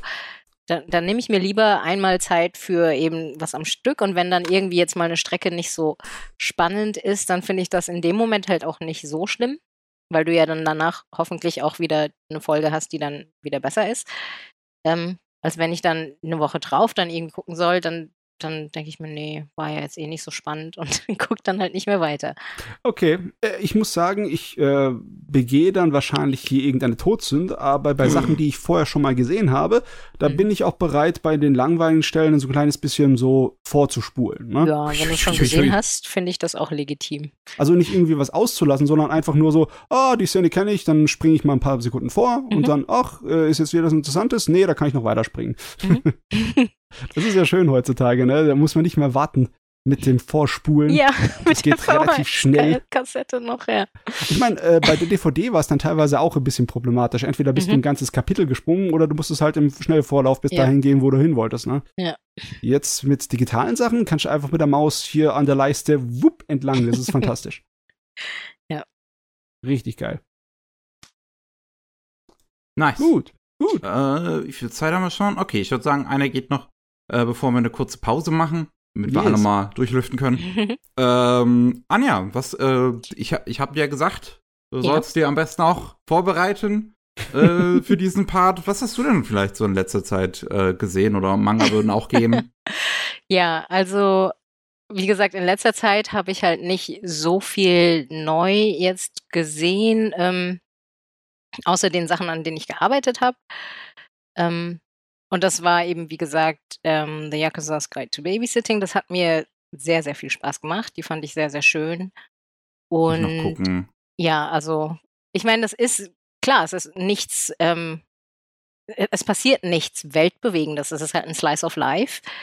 Und das ist eigentlich ein Genre, was ich normalerweise jetzt nicht so wahnsinnig gucke, weil mir das auch schnell zu langweilig wird und so. Aber den fand ich wirklich richtig schön. Ich mag halt so, so, so Serien einfach, wo es halt um, um, um Kindererziehung geht. Ja. Weiß ich nicht, da das also habe ich ein ist, Herz für. ja, ich normalerweise lustigerweise gar nicht. Also nicht gar nicht, aber es ist jetzt nicht so meine Nummer eins auf der Watchlist. Mhm. Aber mhm.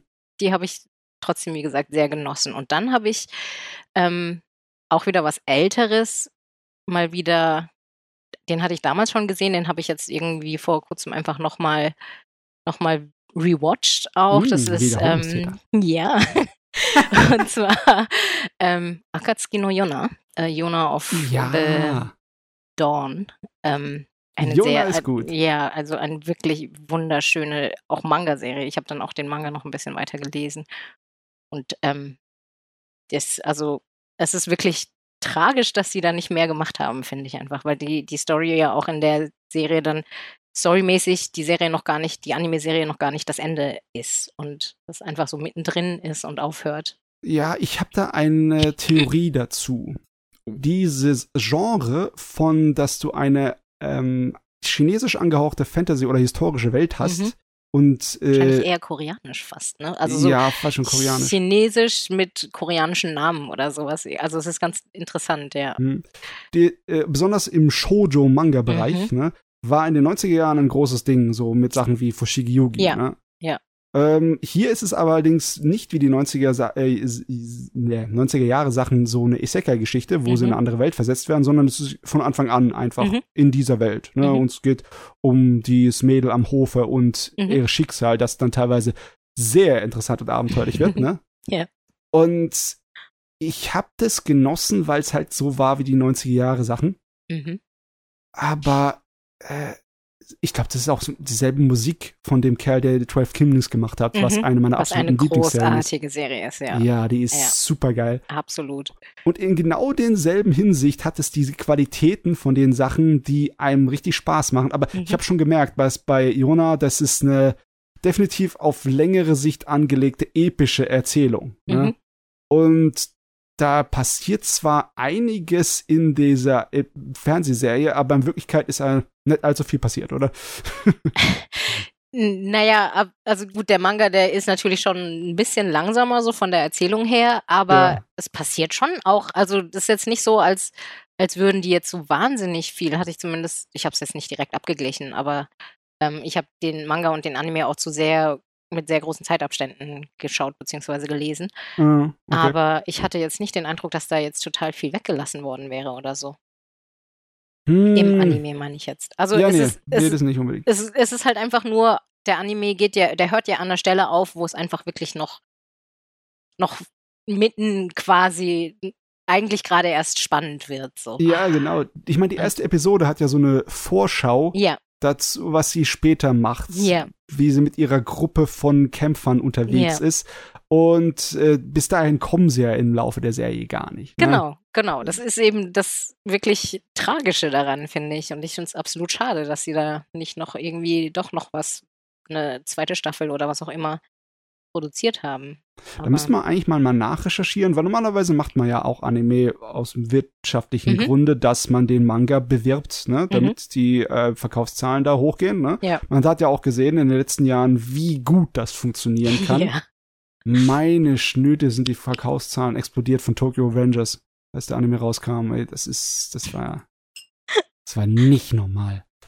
Und da äh, muss ich mal gucken, vielleicht hat es einfach nur nicht viel gebracht für den Manga. Aber ja, das kann gut äh, sein. Er ist ja nicht abgesetzt worden oder sowas. Er läuft ja immer nee, noch, ne? Ja, der, den gibt's immer noch.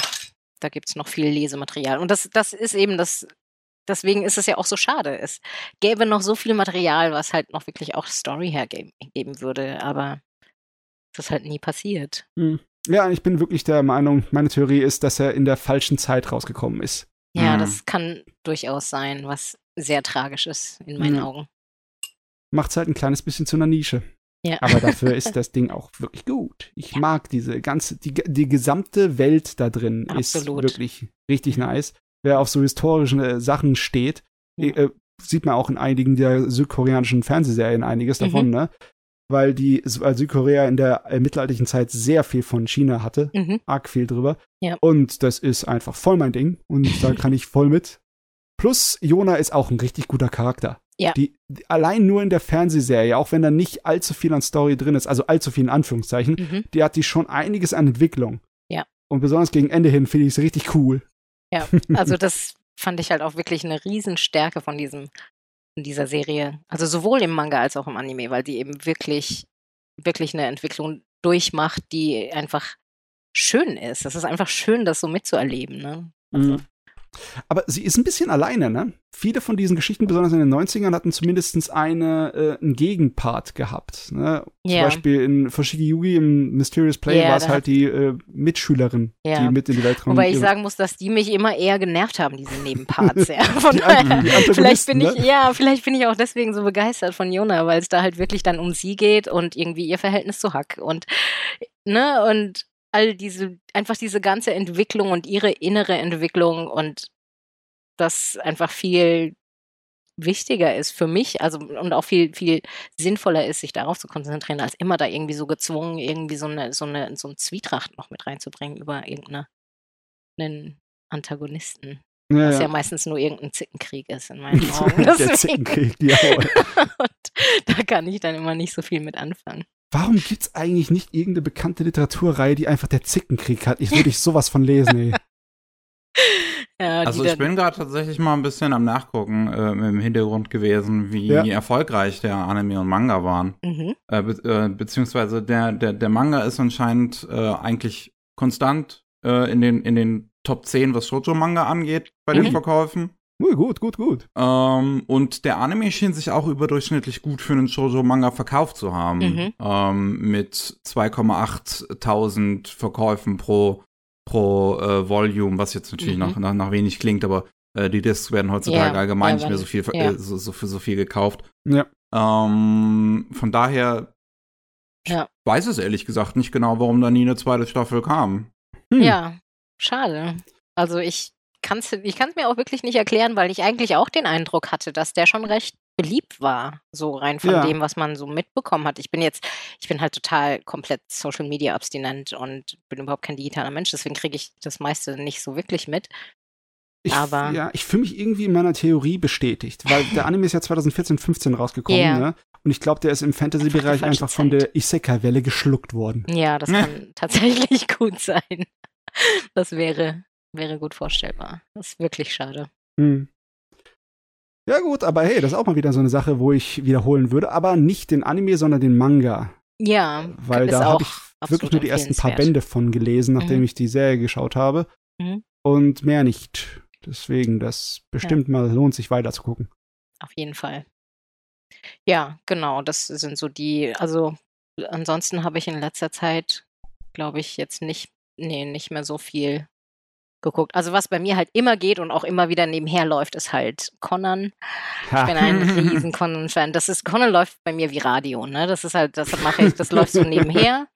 Weil du ja letzten Endes, also ich habe alle, ein, jede muss ich dann trotzdem schon einmal gesehen haben, ne, so richtig gesehen, aber alles andere ist dann nur noch, dann weißt du ja, was passiert. Also es ist, du weißt vielleicht natürlich nicht mehr alles im Detail, was passiert, aber man muss ja auch nicht unbedingt hingucken, um also Conan das, mitzubekommen. Ne? Ich, ich kenne nicht wirklich Leute, die bei Conan äh, regelmäßig und aktuell sind.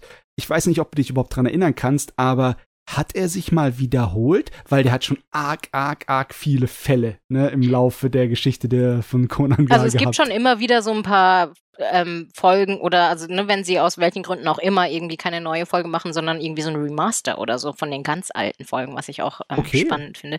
Aber ansonsten ähm, geht das schon immer weiter. Das ist ja das Lustige und das ist halt, deswegen bin ich auch sehr gespannt auf den ähm, hier diesen, diesen Spin-off, den Hansawa, Hanima Hansawa-Sang. Mhm.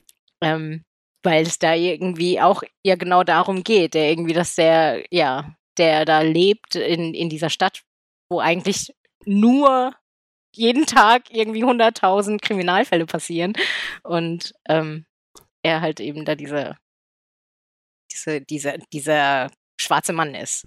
Ja. Also da bin ich, also ich, ich finde das schon faszinierend, aber Conan ist für mich, wie gesagt, eine andere, das, das läuft einfach in einer anderen Kategorie, das läuft so außer Konkurrenz. Weil das einfach, das ist so mein, keine Ahnung, das mache ich manchmal, läuft es auch nebenher beim Arbeiten tatsächlich und manchmal ist es beim, beim Haushalt machen, abwaschen, solche hm. Sachen. Also, das ist einfach ich, total super, wie so ein Hörbuch. Ich habe jetzt gerade aus morbider Faszination im Hintergrund gegoogelt, mhm. wie viele Todesfälle es schon gab in der Conan-Serie. Und anscheinend, es gab irgendwie so um die 500 Fälle, Mhm. Und davon sind das 288 sein, Mordfälle. Ich, ich Das kommt mir fast zu wenig vor. Das, dieser Artikel, den ich hier lese, ist äh, Februar 2022, sollte so, also nicht so unaktuell sein. Ja, gut, dann ist das vielleicht auch nur mein persönlicher Eindruck, der da täuscht, aber das sind schon sehr viele, ja. ja. Natürlich, da stirbt ständig jemand, aber das ist natürlich auch es ist halt Conan, da, ist, da sterben die Leute nicht, wie sie sterben. Das läuft, wie gesagt, ich mein, alles außer Konkurrenz. Ja, äh, sowas darf man nicht nachdenken. Ich meine, ja. egal ob es so Krimiserien wie Miss Marple sind oder ja. sonstige andere der Varianten. Genau, darum ne, geht es da, halt also dann einfach nicht. Ne? Irgendjemand muss halt genau. sterben, damit diese Story zustande kommt. So ja. ist es halt. Mai, mai, mai, mai, mai, okay. ja, das sind so die, die ich in letzter Zeit gesehen habe. Nicht so viele aber trotzdem feine Sachen. Ja. Das ist ja. wichtig. So, Miki, ja. machen wir dann eine kurze Pause. Ja, ich würde sagen, wir machen eine kurze Pause und dann können wir nachher noch äh, weiter über einige tolle Anime und ich habe auch einen Webtoon gelesen. Oh. Reden. Nice. Ähm, ja, wir hören ja. uns gleich wieder. Bis gleich. Da sind wir wieder beim 195. Anime Slam Podcast. Jo. Und ähm, Mickey. wir machen ich habe eine Antat auf dich vor. Oh Gott. Ich nehme dir jetzt deinen Platz in der Reihenfolge ab. Frechheit, Revolution, ja. Aufstand, ja. Putsch. Ja, nur ganz kurz. Mir ist nämlich in der Pause was eingefallen, mhm. weil wir halt äh, kurz davor über Detective Conan und Akatsuki Yono und Noyona geredet mhm. haben. Und im Endeffekt läuft in dieser Saison einen Anime, der diese beiden Sachen ein bisschen miteinander verbindet. Oh. Ja, und zwar Raven of the Inner Palace. Oh ja. Mhm. Ja, das Den werde ich mir auch noch anschauen, ja. Spielt in China, also beziehungsweise mhm. in einer Art von chinesischen historischen Alternativwelt, mhm. wo es mhm. auch einen äh, inneren Palast gibt, so einen Kaiserpalast. Mhm. Und dort wohnt eine äh, besondere Konkubine, die, die Rabenkonkubine, die nicht wirklich eine Konkubine ist, nur im Namen her. Und die hat eine Extrastellung, weil sie angeblich äh, unheimliche Kräfte be benutzen kann und auch teilweise so in die Zukunft voraussehen kann, etc. So eine Art von Orakel ist. Ne? Mhm. Und de, die Story geht darum, dass ein junger Nachfolger des äh, Kaiserthrons äh, gerade so die Macht ergriffen hat in Rebellion gegen seine bösartige Stiefmutter, die seine äh, Mutter, die eine der Konkubinen des Kaisers war, vergiftet hat und etc. Und er äh, will halt jetzt Beweise sammeln. Er will sie nicht einfach nur exekutieren, er, sondern mhm. er will im Recht sein, auch mhm. äh, gesetzlich. Und er will Beweise sammeln für ihre Schandtaten. Und dann gehen sie einigen Morden auf die Spur und da bittet er die Konkubine so als Hilfe und dann wird ermittelt. Und es ist, es ist ziemlich geil. Es ja. ist sehr, ich sehr in diesen kostümierten äh, chinesischen Aristokraten-Gegend mhm. angesiedelt. Und äh, Charaktere und Entwicklungen von der Story war, sind bisher richtig top, muss ich dazu sagen. Ich bin auch sehr gespannt. Also ich warte halt, bis er eben ganz raus ist, weil ja, ja. das, wie ja. gesagt, jede Woche, das funktioniert nicht. Aber den werde ich definitiv schauen, wenn er dann, wenn er dann raus ist. Der ist auf jeden Fall auf meiner Liste. Er hätte mir sofort einfallen sollen, als wir darüber geredet haben, weil im Endeffekt. Ja, ist mir, ist er, mir ist aber auch nicht eingefallen, obwohl ich ihn ja auch auf der Liste habe, ganz weit oben.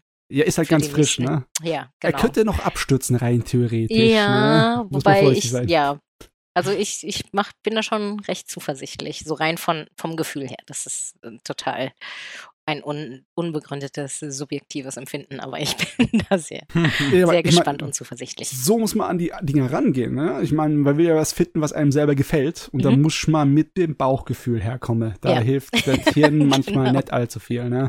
So sieht's aus, genau. Gut, jetzt meine Rebellion cool. ist zu Ende, Miki. Gut gemacht. Ähm, ja, ich habe noch einen Titel aus der aus der Saison ähm, und und das ist dann wahrscheinlich die die äh, Sorte Titel, wo wo Anja schreiend davonlaufen würde von, von dem, was wir vorhin gelernt haben. Da sind nämlich sehr viele kleine Mädels mit mit hohen Stimmen. Ähm, Prima Doll mhm. ist die neue Serie von von Key Visual Arts. Und ich bin, ich bin ja normalerweise großer Fan von Key Visual Arts. Jo. So, ich mag Kleinert okay. sehr gern und, und Canon und Little Busters, Planetarian, so ist, bin ich alles großer Fan von. Und äh, Prima Doll war jetzt so ein großes neues Multimedia-Franchise, was dann halt auch mit einer Anime-Serie daherkommen muss. und ähm, spielt in einer Welt, die so Steampunk-mäßig ist, mhm. wo ähm, es ja Roboter gibt, die so, so Automatas heißen, die, die halt auch sehr menschlich sind, nur halt, dass sie quasi eine riesengroße Batterie auf ihrem Rücken haben. und die halt ähm, ja den den Menschen auf verschiedenste Weise dienen sollen. So besonders in der Zeit, wo sie entwickelt worden sind, ursprünglich im Krieg. Und ähm, ja, das, das, das hat halt irgendwie vor 100 Jahren ein Krieg stattgefunden. Und die Automatas, die man jetzt in der Serie kennenlernt, haben da halt äh, auch drin gekämpft. Die können natürlich so lange leben, wie sie halt instand gehalten werden. Ähm, und jetzt, die 100 Jahre später, arbeiten sie in einem Café, so als, als Mates im Prinzip. Und ähm, es gibt aber immer noch Anzeichen von diesem Krieg so immer im Hintergrund. So Leute, die davon nicht loslassen können, so Terroristen, die sich äh, reinschmuggeln und ähm, der, der, der Ideologie von denjenigen, gegen die in dieses Königreich, wo das spielt, noch angehören und Automatas, die 100 Jahre später plötzlich wieder zum Leben, also zu, sich aktivieren und ähm, jetzt versuchen, ihre Mission auszuführen. Und das ist dann halt so ein Zusammenschluss letztlich aus einer Slice of Life Serie so ein bisschen, wo wir das im Café mitbekommen und wie die Mädels Spaß haben und alle haben ihren eigenen Theme-Song, weil man da muss, man muss ja auch CDs verkaufen und ähm, das dann halt immer mal wieder mit so eigentlich interessantem Worldbuilding, so was halt mit dieser Welt und der Stadt, in der sie leben, wie die aufgebaut ist und, und wie die Leute zu den Maschinen stehen, in den unterschiedlichen Stadtteilen auch, weil die da unterschiedliche Erfahrungen mitgemacht haben und das alles. Da, da steckt schon ein bisschen was dahinter. Es ist halt trotzdem unfassbar langweilig. Oh, das ist schade. Weil eigentlich habe ich jetzt schon gedacht, oh, ist es dieses berühmte neue Subgenre mit süße Mädels und Kaffee plus Action und Intrige? Ne, das ja, das soll ja wirklich gut sein, aber ja. ich habe genau deswegen auch Licorice Recoil nicht, Recoil nicht geschaut, weil okay. ich eben auch dachte, oh, ich weiß nicht, ob ich eine ganze Serie mit irgendwie fünf, sechs Protagonistinnen durchhalte, die dann die ganze Zeit da rumquieken. Ja, Gott, Gott sei Dank äh, äh, ist Licorice Recoil weitaus besser, weil okay. der Hauptfokus liegt auf den zwei Hauptcharakteren, den zwei Mädels mhm. und davon ist keine eine Quieker. Okay. Und die, ja. die, sind viel interessanter.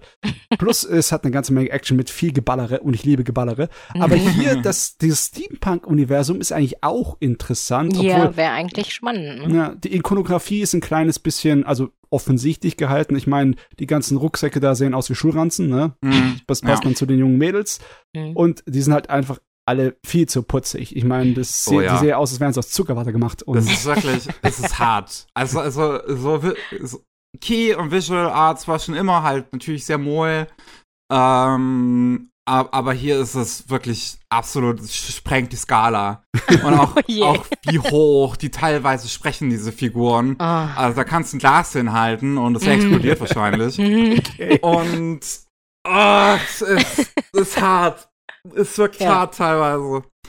Und die Figuren sind halt leider auch einfach mega oberflächlich gehalten. Ah. Und die ganzen Figuren, die, die, die Stories so funktionieren dann auch nicht, weil das halt alles so super melodramatisch natürlich gehalten mhm. ist, wie das natürlich, wie das ja sonst bei Key Visual Arts Sachen ist. Mhm. Ähm, nur wenn halt dann die Figuren nicht interessant sind, dann funktioniert halt auch das, das Melodrama nicht, weil dann sehe ich die ganze Zeit halt einfach nur, wie ein paar uninteressante Figuren sich gegenseitig laut anschreien. Und Ah, ja, das, also. Ja, da fühle ich mit dir gerade. Ich kann ja. mir das sehr gut vorstellen. Hört sich wirklich an wie außen hui, innen pui, ne? Weil ich bin mir ziemlich sicher, dass eine Menge Leute da drauf gucken und sehen eine Riesengruppe an richtig süßen Mädels mhm. in einem Steampunk-Universum, mhm. kostümiert ohne Ende mit ihren Maid-Kostümen und dann mhm. ist es dann doch nichts hinten dran. Ja. Nee, also. So ein bisschen was muss man dann halt trotzdem liefern und nicht nur, nicht nur die, das Setting. Ja. es funktioniert leider halt wirklich nicht. Also ähm, das, das, das, das Szenario und Setting und so ist schon mhm. interessant und wie gesagt, man merkt immer mal wieder so Aspekte davon. Ähm, aber die, die, die, die, die ganzen Storyline, also das, worauf es dann hauptsächlich den Fokus legt mit den Mädels, funktioniert halt wirklich nicht. Es geht irgendwie um, um Erinnerungen, so Mädels, die sich dann erinnern können, weil sie irgendwie resettet wurden und auch mal eine Spionin, die dann die Protagonistin überredet bekommt, für sie äh, die, die Seite zu wechseln, weil die Protagonistin halt einfach nett zu ihr ist. Und äh, es, es äh, weiß ich nicht. Nee. nee. Also schade, weil handwerklich, wenn ich mir gerade so auf YouTube ein bisschen angucke, scheint man, es scheint nicht irgendwie was zu sein, über das man groß meckern könnte, oder? Es geht, also es, es ist sehr gemischt, würde ich sagen.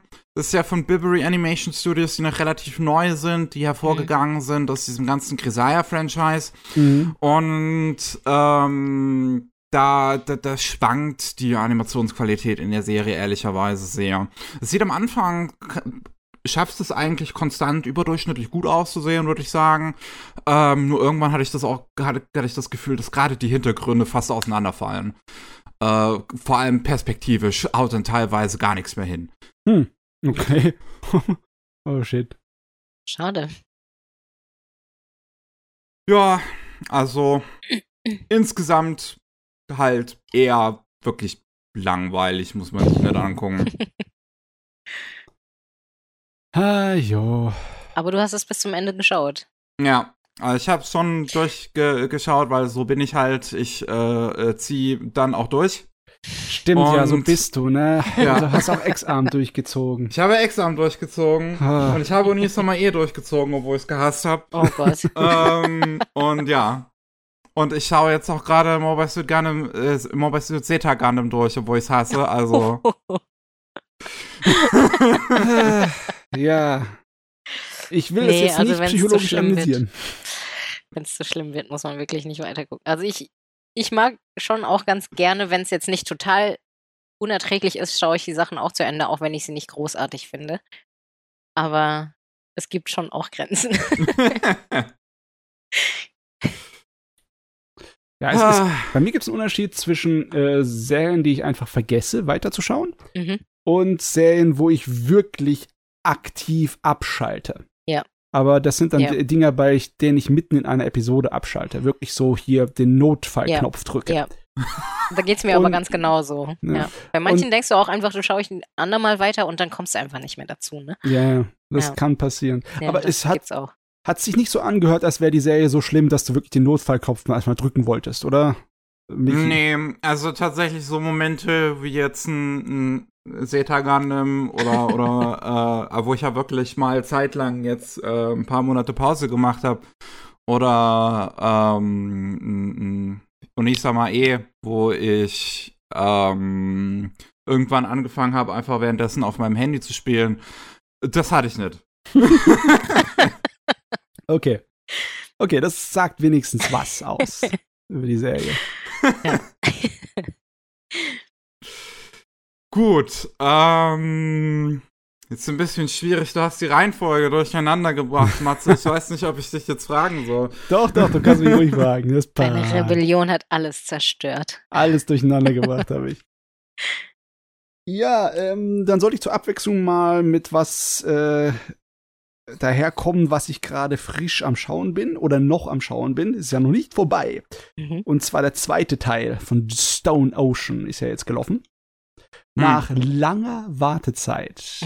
Das Jojo-Universum ist wieder da. Und Stone Ocean, habe ich ja schon mal kurz vorgestellt, das ist die Geschichte über das, die Tochter des bekanntesten Jojo-Hauptcharakter von äh, Kutaro. Äh, Jojo. Mhm. Und die äh, hat halt hier, ist eigentlich die ganze Zeit nur eine Gefängnisgeschichte. Ne? Ein Abenteuer im Gefängnis. Amerikanisches Hochsicherheitsgefängnis mit all den äh, Stereotypen, die man reinquetschen kann. Und äh, ich weiß nicht, Anja, kennst du die Jojo-Serie äh, auf irgendeine Art und Weise?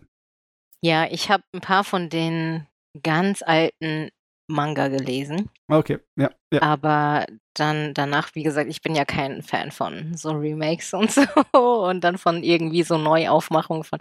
Da bin ich immer skeptisch und deswegen habe ich, also ich habe viel davon gehört und habe mir das auch irgendwo mittig weiter oben auf die Watchlist gesetzt, aber ich habe mit dem Anime nicht angefangen, nein. Ja, da gibt es nämlich einen ziemlich äh, großen Bruch, einen ziemlichen Unterschied zu den original mhm. ersten paar Manga. Mhm. Da ging es ja noch darum, dass die Hauptcharaktere so ziemlich muskelbepackte Kämpfer mhm. waren, die mhm. dann mit einer mythischen Kampfkunst gekämpft haben gegen mhm. Vampire und so. Ne? Und das ändert sich äh, dann später ziemlich radikal ab okay. Teil 3, ab Stardust Crusaders, wie man es auch mhm. nennt. Da äh, alle Figuren haben da so übernatürliche Kräfte, die sich manifestieren im Sinne von einem Avatar. So eine Art okay. von Geist, die dann über die Schultern hinter der Person sozusagen hervorguckt mhm. und der ihnen unterschiedliche Fähigkeiten gibt. Und die Fähigkeiten sind dann teilweise sehr, sehr äh, kreativ. Und die Art und Weise, wie sie benutzen, sind auch der Hammer. Das ist andauernd ein Puzzle, das der Autor dahin schmeißt. Ne? Zum Beispiel hier äh, die äh, Jolene, das Mädel, der mhm. Hauptcharakter in äh, Stone Ocean, die ist dazu in der Lage, ihren Körper zu ähm, Schnur zu wandeln. Zur sie, Schnur? Ja. Sie hat okay. so im Endeffekt äh, eine Mag sie besteht aus magischer Schnur fast schon, ne, körperlich. Und sie kann die benutzen und äh, kann sie kontrollieren, durch die Gegend fliegen lassen. Und das ist natürlich wie eine Waffe. Sie kann damit mhm. äh, wie Netze und wie Fallen stellen. Sie kann aber auch äh, das wirklich mitten in den Körper eines Gegners reinjagen und oh. äh, sozusagen seine Hand äh, ruhig stellen, immobilisieren und so. Mhm. Und die ganze Jojo-Serie hat sehr oft mit dem äh, Thema Horror ein bisschen angebandelt. Mhm besonders was Körperhorror angeht. Da mhm. passieren dann unterschiedlichste Dinge, besonders weil die Fähigkeiten dann teilweise grotesk werden ohne Ende. Und in Stone Ocean ist das teilweise richtig besonders stark auf den Körperhorror-Aspekt ausgelegt. Mhm.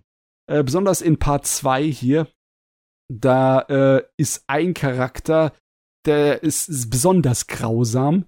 Der kann äh, die äh, Knochen von Menschen einfach äh, so ummodellieren, wie er möchte. Ach. Und das äh, wird dann so grausam, wie man sich's vorstellen kann. Ja?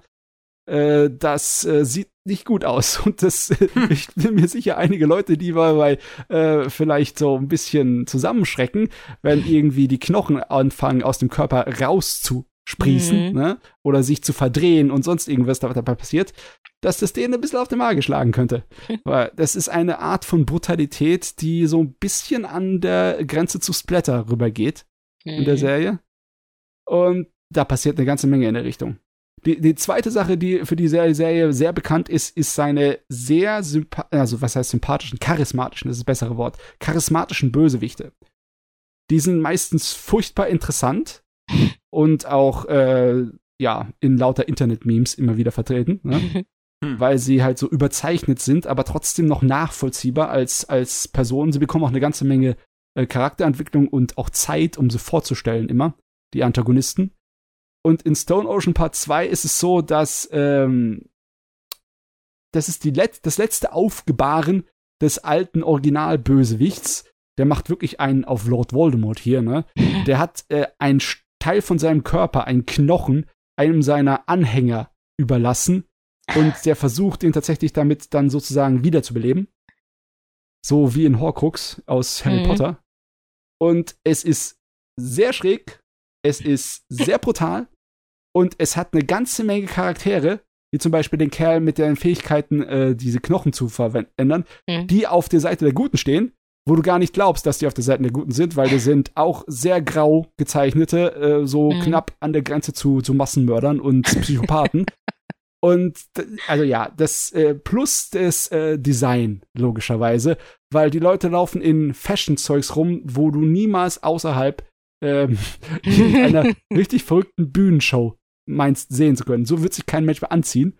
Aber dafür ist der Auto halt sehr berühmt, ne? Für seine sehr famosen Klamotten und seine Figuren, die noch famoser sind. Ne? Die sind wirklich mhm. alle, Mädel und Jungs, besonders Jungs, sehr fabulous.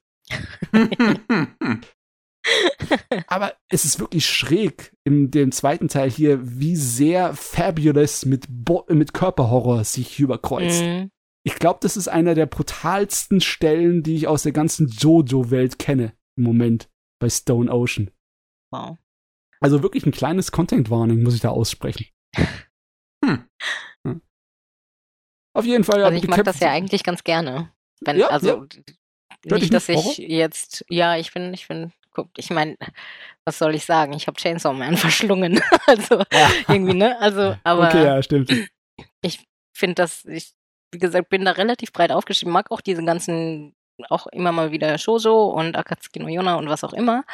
Ähm, Natsume zum Beispiel auch ganz großartig, Natsume Yujincho und so, aber eben auch mal so ein bisschen was, was halt so ein bisschen in die, also auch im übertragenen Sinne so ans Eingemachte geht und in einem irgendwie so ein bisschen den Magen umdreht. Ja, äh, Jojo tut sich da ein bisschen rauswinden, indem es immer dieses Comichafte verwendet, mhm. dass Verletzungen doch keine so großes Ding ist, auch wenn dir äh, so ein richtig großes Stück aus dem Arm rausgebissen wird yeah. beim Hauptcharakter.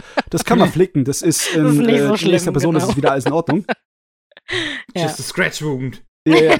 Besonders wenn du dann Charaktere hast mit Fähigkeiten, äh, die äh, das flicken können besser, also mhm. heilen können und dergleichen.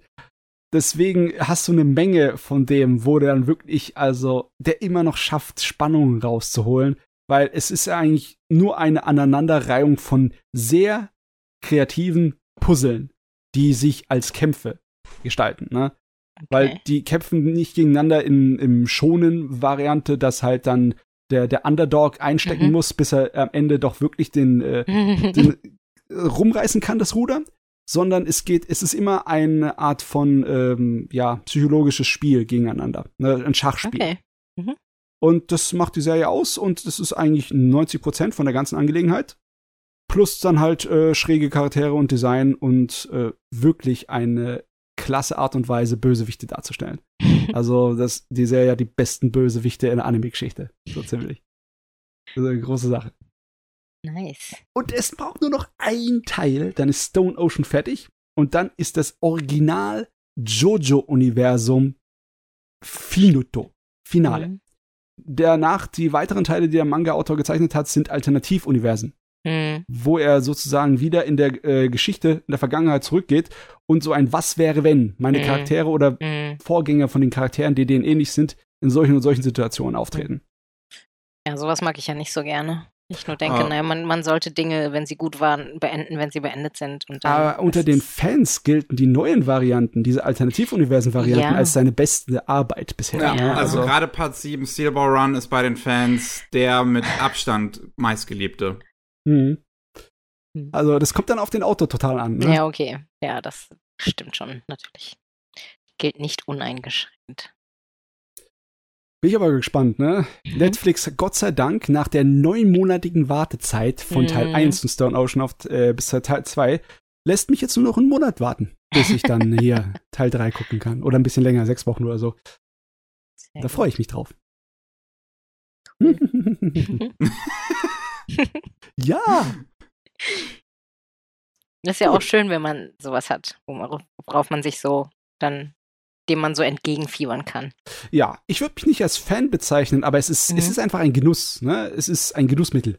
Es ist die Serie, die ich gucke, wenn ich Spaß haben möchte. Nice. Ähm, Anja, du hattest vorhin schon ähm, relativ so, so, so im Prinzip alles äh, rausgehauen, wo du meintest, das hättest du jetzt in letzter Zeit geguckt. Ja. Das heißt, ich brauche dich jetzt nicht nochmal? Ja, ich mein, im Prinzip, oder was? Du kannst ähm, ja über die Sachen ein bisschen reden, äh, an denen du gearbeitet hast in den letzten ja, paar Saisons. Ja, also genau. Ich habe ähm, also bei ähm, jetzt im, ich fange einfach mal im Frühling jetzt an. Mhm. Da habe ich, ähm, weil ich jetzt im Frühling dann von Wakanim zu ähm, Crunchyroll dann rüber bin und da habe ich zuerst an Tomodachi Game gearbeitet. Das mhm. ist ja, ist sicher Geschmackssache. Also es gab wohl auch Leute, denen das gut gefallen hat. Ich persönlich fand es, naja, ähm, es, es, ich mag normalerweise so psychologische Spielchen echt gerne, aber die war jetzt halt irgendwie, ich fand sie jetzt auch nicht grottenschlecht, aber ich fand sie jetzt eher so auf einer, weiß ich nicht, fünf bis sechs von zehn oder so. Oh, ich, ähm, muss, ich muss sagen, der Anime ist wirklich an mir vorbeigegangen. Den hab ich nicht auch ehrlich gesagt nicht viel darüber gehört. Also ich, ich habe gesehen, dass es mhm. existiert mhm. hat und dass es anscheinend irgendwie so, ja. so, so Streitthema zumindest war. Genau, genau. Es gibt halt irgendwie viele, die, die fanden den richtig gut. Dann gibt es Leute, also die Animationen, die fand, da habe ich durchaus schon bessere gesehen.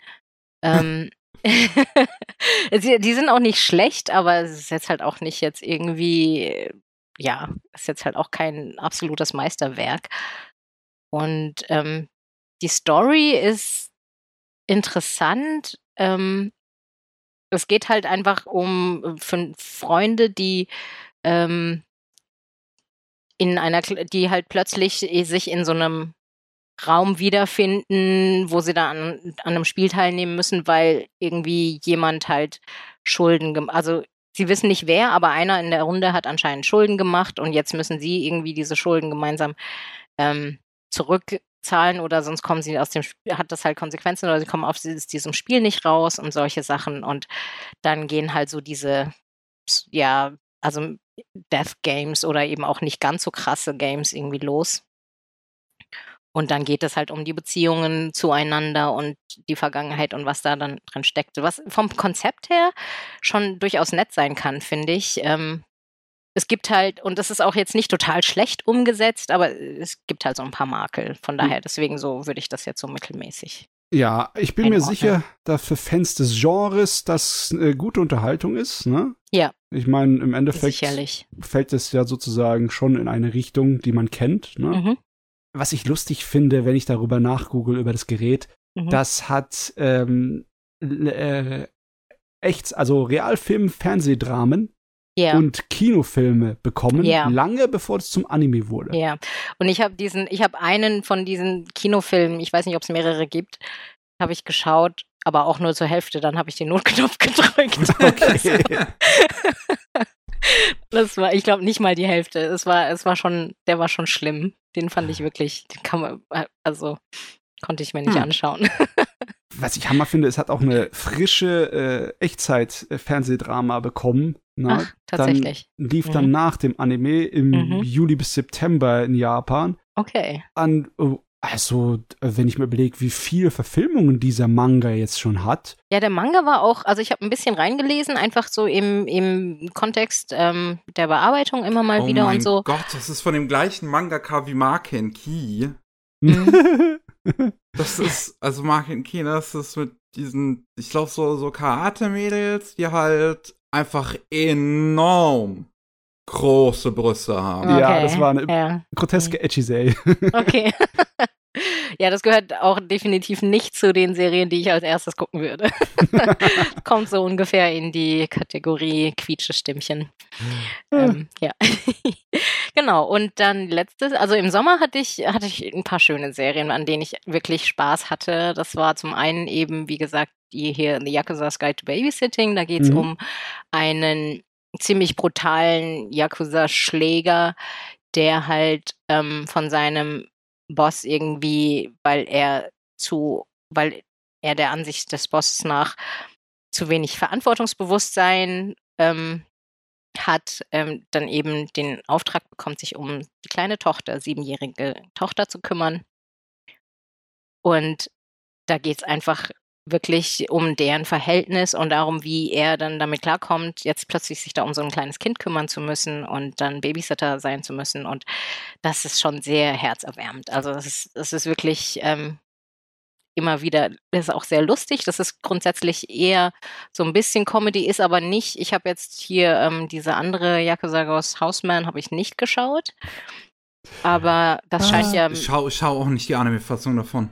Nee, okay. Weil das, das ist, scheint ja irgendwie eher ein Comedy zu sein oder so, aber ich, ich fand jetzt, ich kann mir vorstellen, dass diese hier schon sehr viel besser ist, weil das eben wirklich, es ist einfach eine schöne Slice of Life. Es ist das, was man bekommt, wenn man das damit mit der Erwartenshaltung auch reingeht, aber man kommt das in guter Ausführung, sag ich mal. Ja. Ich meine, wenn so. man nur von außen drauf schaut, nur als Außenstehender, mhm. dann wirkt es mhm. schon ein bisschen komisch, wenn der Chef sagt, du, du bist zu verantwortungslos als in deinem Job als Yakuza-Schläger. Yeah. Deswegen wirst du jetzt meine einzige Tochter hier bewachen.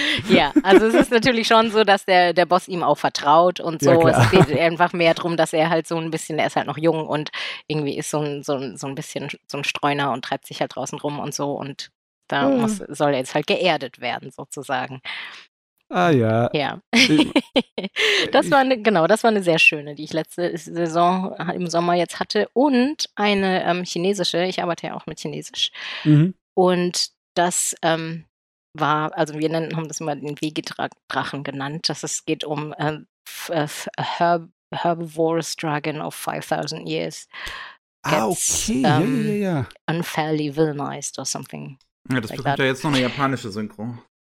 Genau. Und da, also da, das hat jetzt eben erstmal nur die chinesische gehabt, aber es ist, das ist wirklich eine sehr nette Serie. Das ist ja auch eine kurze, ne? Da hat eine Folge immer nur so, weiß ich nicht, 15, 14, 15 Minuten. Äh, ich dachte, mein erster, Eindruck, mein erster Eindruck von dem Ding war, dass es eine, eine Comedy-Serie ist. Ist auch. Ist, ist auch, ne? Ist, ist ja? es auch, ja, okay. ja. Ist es. Das ist, das ist wirklich, also es ist Comedy, aber hat eben schon auch auch so dieses Element, ne, der Drache, der jetzt sich dann um dieses, der halt von diesem Mädchen mitgeschleppt wird und jetzt sich aber auch so ein bisschen um sie kümmert dann entsprechend, weil sie in ihrem Kopf halt einfach immer so, ja, die, die ist halt einfach all over the place. Also die ist halt, die rennt los, sie glaubt eben immer noch, er ist der mit den Supermächten und ähm, dieses Mädchen ist eben supermächtig. Also diese ganze, vielleicht sollte ich von vorne anfangen, diese ganze Prämisse ist, dass sie, dieser Drache seit 5000 Jahren lebt und alle glauben, das ist total der böse Drache und mächtig und Dämonendrache und was auch immer. Und dieses Mädchen kommt zu ihm, um sich zu opfern, ähm, von ihm gefressen zu werden, damit er der Menschheit gegen den Dämonenkönig hilft. Also hilft gegen den Dämonenkönig zu besiegen. Und er ist aber eigentlich in Wahrheit einfach nur so ein pflanzenfressender Drache, komplett isst kein Fleisch und gar nichts und ähm, versucht ihr das halt klar zu machen und sie nimmt da, ist da halt einfach völlig resistent gegen alle Aufklärung und ähm, ja, und da geht es einfach dann um so diese, so ein bisschen so eine Comedy- Combo dieser beiden, wie sie halt einfach immer wieder losrennt und auch immer wieder dann sagt, also auch draußen, sie, sie nimmt ihn dann mit nach draußen ins Dorf, weil er dann ihrem Dorf dann halt erklären muss, dass, dass ähm, sie nicht verstoßen wird, weil sie ihr, ihre Aufgabe als Opfer nicht erfüllt hat und so. Ähm, und dann will sie immer, dass er die quasi die Menschen unterwirft und was auch immer. Und er versucht sie immer davon abzuhalten und ihr immer klarzumachen, jetzt hör doch endlich auf damit. Und das ist einfach sehr, ist auch sehr lustig einfach und, und süß und kurzweilig gestaltet. Also das ist, ist auch nicht viel da natürlich jetzt keine, keine super tiefgehende Story, ähm, aber, aber schon tiefgehend genug, um eben diese, diese kleine kurzen, diese kleinen kurzen Episoden zu untermalen und kurzweilig zu gestalten. Ich finde es immer noch so faszinierend, wie die chinesische Animationsindustrie auf einmal daherkommt und richtig erfolgreich Anime-Stil mhm. emuliert hat. Mhm. Ne?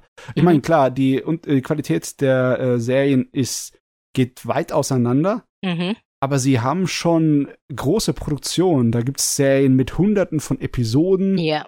Serien, die wirklich von inhaltlicher, von erzählerischen Qualität und von der Animationsqualität äh, sich gut sehen lassen können, mhm. ne, wirklich. Und es scheint fast schon aus dem Nichts sich herausgestampft zu haben innerhalb von ja. fünf Jahren oder so. Ja. Ja. Also das war schon, das, das ist wirklich, wie du sagst, das ist plötzlich da gewesen. Ne? Waren, plötzlich waren die einfach auch alle auf dem Markt und plötzlich denkst du so, was ist, was ist hier eigentlich los? Ne? Das kommt, glaube ich, mit ja. diesem großen Boom halt, den die Unterhaltungsmedien generell in China äh, mhm. erfahren haben, mit mhm. einfach natürlich daher weil dem, es, es, gab einen großen wirtschaftlichen Aufschwung in China, dem Mittelstand mhm. ist es immer besser gegangen und dann hast, mhm. hast, du natürlich auch die Möglichkeit, halt eher ins Kino zu gehen oder dir andere Medien zu leisten und mhm. dann kommen halt auch irgendwann Animationsserien daher. Ja, ja aber Ja, klar, es macht Sinn, dass die Leute daran Interesse haben, weil äh, vor, das ist jetzt so weit her, so ungefähr zwölf Jahre, aber ich habe mal ein, äh, einen Vortrag von einem chinesischen Professor in der Heidelberger Universität gehört, oh. der über chinesische Medien Hier. und Medienlandschaft äh, Ahnung hatte. Mhm. Und der hat auch äh, erklärt, dass es schon so ziemlich immer so war in der Neuzeit, dass äh, Südkorea und Japan so 80 Prozent oder so mindestens von dem ganzen Unterhaltungskram mhm. produziert haben, mhm. das konsumiert wird dann auf dem mhm. chinesischen mhm. Festland. Ähm, auf unterschiedlichste Art und Weise, weil klar, wenn du, äh, also ich weiß nicht, ob es jetzt immer noch so ist, ich schätze mal schon so, wenn du in der Schule zum Beispiel keine Ahnung hast, wie du an deine Serien rankommst, dann mhm. bist du mhm. als Jugendlicher unten durch in China. Mhm. also, ähm, und es ist auch in äh, China so, dass wegen den vielen unterschiedlichen Dialekten erstmal generell alles untertitelt wird, ne? Ja. Deswegen ja. ist es auch kein Problem, ähm, ausländische Sachen daherzukommen, weil Untertitel kommen sowieso drunter, das yeah, sind die gewöhnt, ne? Ja. Deswegen, ja klar, ich bin mir sicher, die sind auf einer Diät von Anime und äh, äh Fernsehen da drauf äh, aufgewachsen ja. und dann klar sind sie jetzt bereit dazu und haben auch die Leidenschaft damit, das in der Industrie weiterzumachen, die ja. jungen Leute, ne? Das ist jetzt die Zeit. Ja. Aber dass es dann so schnell ging, ne? Ja. Dass es so explodiert ist, das ist ähm, das ist Wahnsinn, ne? Ich meine, Japan hat eine Weile gebraucht mit seiner Industrie, aber dann schien er so, wir sind jetzt bereit, wir haben jetzt ein paar, wir haben jetzt zehn Jahre lang Anime geguckt, wir können das jetzt. ja, also ich, ich meine, ich glaube, es gab ja schon auch viel, viel Austausch in der Industrie. Ne? Ich glaube, das ja, äh, kriegt man so natürlich nicht so viel mit, aber das, da gab es ja schon auch über diese zehn Jahre lang immer wieder Leute, die dann halt, sei es irgendwie für Praktika, sei es irgendwie, es gibt ja auch genug allgemein einfach auch Studienaustausche und sonst was. Und dann gibt es halt Leute, die dann eben nicht nur fürs Studium, sondern für andere ja, Arbeits- oder Praktikumszwecke dann irgendwie in und gerade da ist ja die Anime-Industrie dann besonders interessant für die jungen Leute, ne? weil ja. es ja dann viele auch spannend finden und besonders ich glaube, daraus ist es dann ja. erwachsen. Ne? In dem Falle ist es wahrscheinlich auch wirklich so, dass es weniger mit dem direkten altmodischen Praktikum ist, weil das ist in Japan eher eine schwere, mhm. äh, yeah. komplizierte Angelegenheit und einfach nicht so besonders attraktiv, egal mhm. wie viele Jahre man zurückgeht oder vorgeht, mhm. war nie besonders gut, aber was so Studios hilfst, die bei Animationen Aushilfsarbeiten machen, mhm. das war ja schon gang und gäbe 70er und 80ern, dass da viel in Korea ausge äh,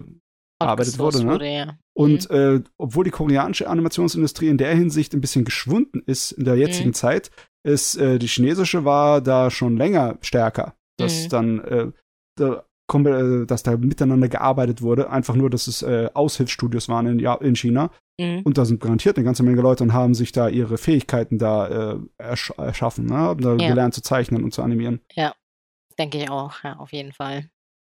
Und dann ja, bringen sie das halt wieder mit nach Hause und hauen das halt da zu Hause dann selber mit raus, sozusagen. Und dann ja. explodiert es halt plötzlich. Ja, da gibt's, ja. da gibt's so viele schräge Geschichten, ne? Ich liebe das immer noch bei einigen chinesischen Animationsserien, wie die Werbung reinmachen. Mhm. Das ist so abstrus.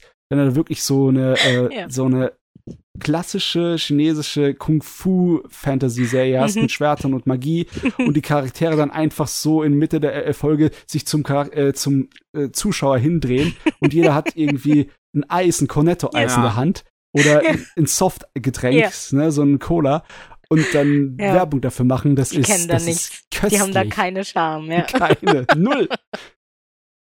Das stimmt echt. Aber hier bei der Serie ist es, glaube ich, nicht so, oder? Das nee, nee. ist eher so eine Co-Produktion, ne? Genau, das ist irgendwie anscheinend, also ich habe, ich weiß jetzt auch nicht, ich habe jetzt nicht so mega viel darüber mich informiert. Ich habe halt vor allem jetzt dann an dem Anime gearbeitet, aber die Manga-Vorlage scheint wohl ursprünglich japanisch gewesen zu sein. Ah, okay. okay. Und ähm, die, ich bin mir sicher, dass es die auch auf Chinesisch gibt. Aber was hm. da jetzt das erste war, also anscheinend war wohl das Original im Japanischen. Ich bin mir jetzt auch nicht ganz sicher, ob das jetzt richtig ist oder mag mich, ich lasse mich gerne korrigieren. Auf jeden Fall ist das so eine Co-Produktion. Es ist dann eben von Bilibili, also von den Chinesen dann ähm, produziert worden und deswegen eben auch chinesisch vertont. Ja, ja, ja. Und, genau. Aber nee, du hast es alles richtig. Das war, war erst ein Light Novel, dann war es ein japanischer Manga mhm. und dann haben sie das ins Netz gehauen. Genau. Vom chinesischen ja. Studio. Und das haben sie tatsächlich gut gemacht, finde ich. Also es ist wirklich auch nett animiert und ähm, so und, und, und deswegen insgesamt als Gesamtpaket einfach wirklich stimmig. Also das kann man sich echt gut anschauen, zumal es ja, ja wirklich kurz ist. Ja, die Japaner scheinen es auch zu mögen. Sie haben Aoi Yuki äh, angeschleppt, um die japanische Stimme dann zu machen von oh. dem Mädel. Mhm. ich will, Obwohl, ja, okay. Mich würde ja interessieren, wer den Drachen spricht. Ich bin ja Fan ähm, von dem ähm, Drachen. Kenne ich den Hotu Otsuka? Äh, das. Oh ja, okay, der ist schon eine Weile dabei. Der hat. Äh, der hat auch den Yasan, den Bösewicht in Setagan, den einen gespielt. Miki kriegt wahrscheinlich jetzt gleich äh, so ein kleines bisschen Flashback. Ich weiß gerade nicht, wer das ist. Das ist, oh, ich weiß gar nicht, ob das schon vor aufgetreten ist. Das ist einer von den Bösewichtern. Mhm. Ähm, okay, ich bin gerade mhm. bei Folge 22. Also, das ist ein bekannterer japanischer Schauspieler äh, und Synchronsprecher, der auch für Jean-Claude Van Damme und Donnie Yen äh, die Stimmen mhm. spricht, ne? Mhm. Also, ja. Äh, ja, das klingt vielversprechend auf jeden Fall. Also da gehen sie auf jeden ja. Fall hier volle Kanne rein. Nice. Ja, dann darf man ja gespannt sein. Also ich meine, ich, ich werde ihn wahrscheinlich nicht nochmal auf Japanisch dann schauen. Ja. Ich habe ihn, hab, hab ihn ja schon untertitelt ins Deutsche und ins Englische und ähm, ja. Das reicht. Das reicht dann, genau. Alles klar. Ja. Ähm, okay. Ja, und jetzt, wie gesagt, diese Season bin ich, ähm, also ich habe noch einen, den ich aus der letzten Season weitermache, das ist Ottawa de Dumono. Da könnten wir, ich, ich würde sagen, wir machen jetzt äh, da erstmal ja. äh, Stopp bei deinen Titeln, weil wir versuchen ja. uns ja immer abzuwechseln. Mhm. Und, und, und, und können dann vielleicht später noch dazu kommen. Ja, natürlich. Vicky hat so viele Animes geguckt. ja. ja. Ich war, ich war ja zum Beispiel auch auf der Konichi. Oh. Und ähm, ich, einen, einen kleinen Messebericht habe ich ja äh, bei, bei den Rolling Sushi Anime News bereits gemacht. Wer etwas mehr über die Messe also erfahren möchte, äh, kann da äh, reinhören. Da fangen wir direkt damit an in der Folge. Mhm. Und ähm, da gab es einen ja, Akiba Pass Festival Ersatz im Prinzip, äh, weil das ja nicht stattgefunden, äh, stattgefunden hat, dieses Jahr wieder immer noch Corona-bedingt. Mhm. Und ähm, das haben sie dann halt in einer Halle bei der äh, Konichi gemacht. Und ich bin in zwei Filmen drin gesessen und einer davon ist Fortune Favors Lady Nikuku. Ja, das Ding, das beim Trailer aussah wie ein Ghibli-Film, ne? ja, ähm, und das äh, auch sehr absichtlich.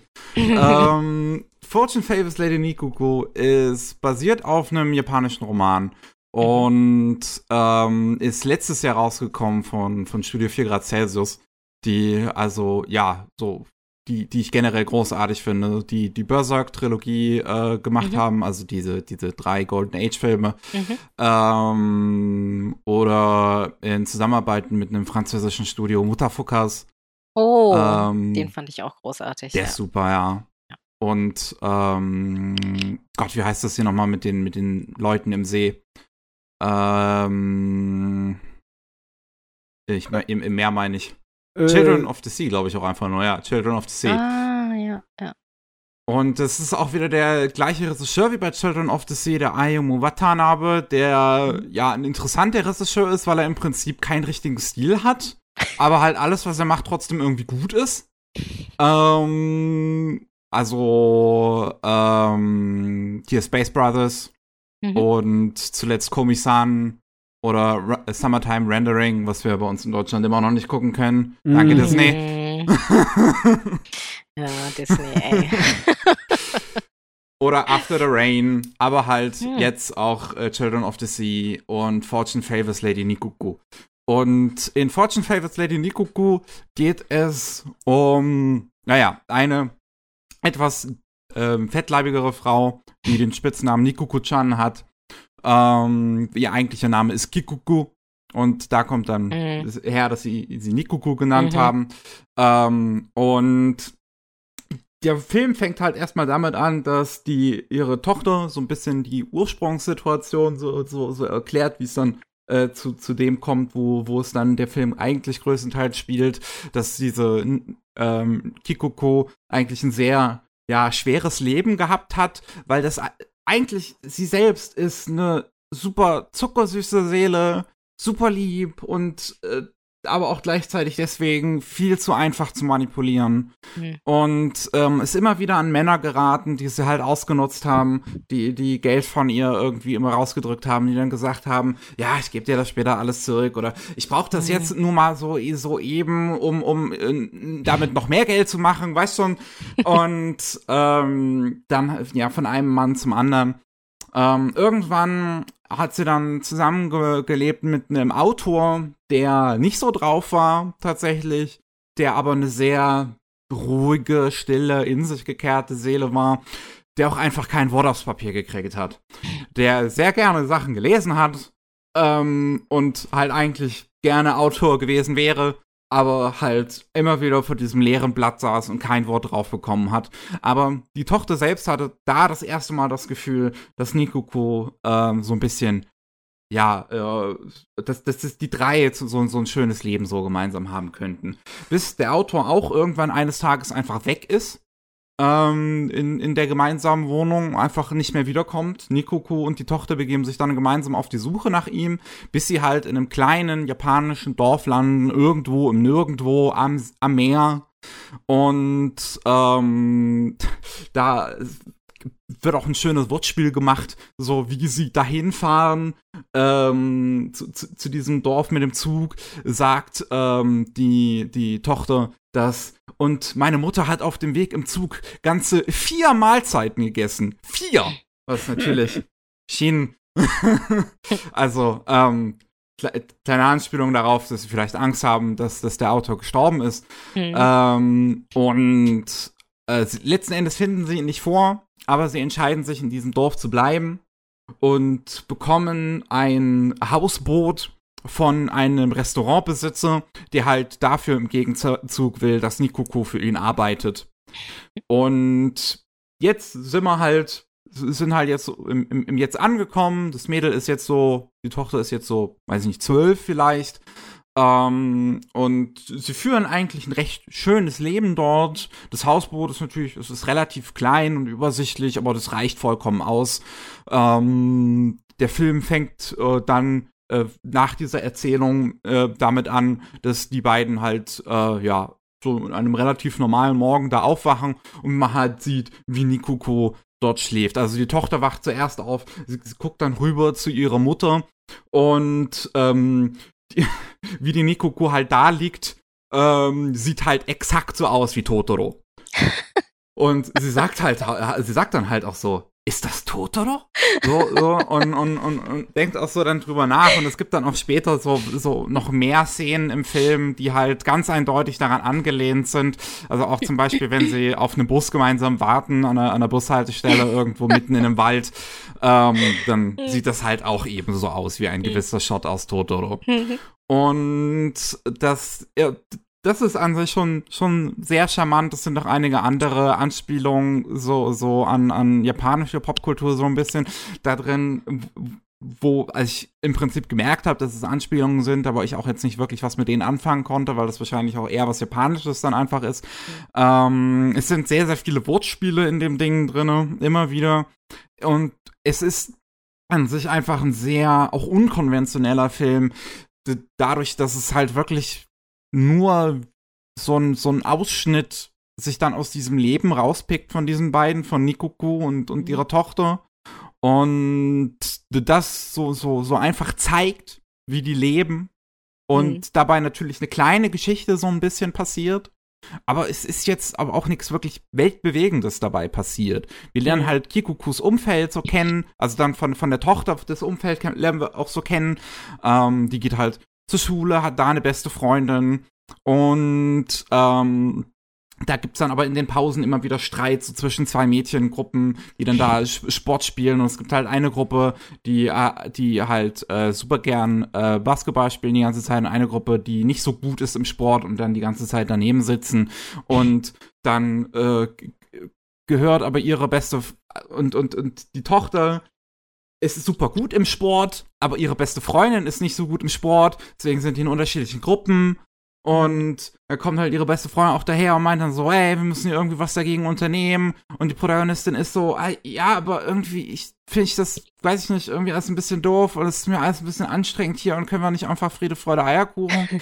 und ähm, ja, es ist so ein schöner Abschnitt einfach aus, aus dem Leben von einem jungen Mädchen, die dabei ist, erwachsen zu werden und dabei halt auch einfach so, so, so, so ein paar Themen mit reinspielen, wie auch Periode mhm. ähm, und so ja, wie auch Freundschaften und ähm, auch, auch Freundschaften mit Menschen, die vielleicht ein bisschen anders sind. Also natürlich ist, ist die Nikoko sticht völlig heraus in dieser Stadt, so, so fettleibig wie sie ist.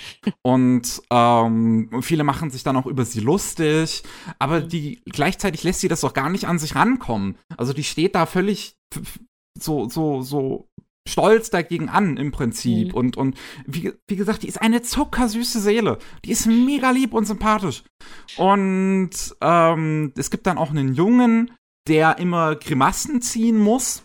Ähm, wo ich interessant finde, dass das vielleicht so, so darstellen Tourette. soll. Genau, dass das Tourette darstellen mhm. soll. Ähm, der und, und die Protagonistin, also die Tochter, freut sich dann noch mit dem Jungen an und lernt halt darüber so ein bisschen was über ihn und seine Krankheit und, und wie ja. er lernt, damit umzugehen. Und das scheint so ein bisschen halt auch das Thema vom Film zu sein. So ein bisschen Menschen, die nicht so ganz in die Gesellschaft mhm. reinpassen. Mhm. Und man lernt dann noch so ein bisschen was über, ähm, ja, eine Freundin von Nikokus Mutter, die sie früher hatte, die halt, ähm, so, so als Tänzerin gearbeitet hat in so einem sehr, in so einem Nachtclubladen ähm, und da halt auch so, so, ja, ein, ein, Leben geführt hat, was eigentlich von der Gesellschaft verachtet werden würde. Mhm. Ähm, und ich will jetzt auch nicht zu viel da deswegen vorwegnehmen, mhm. weil das sehr gegen Ende des Films dann erst vorkommt.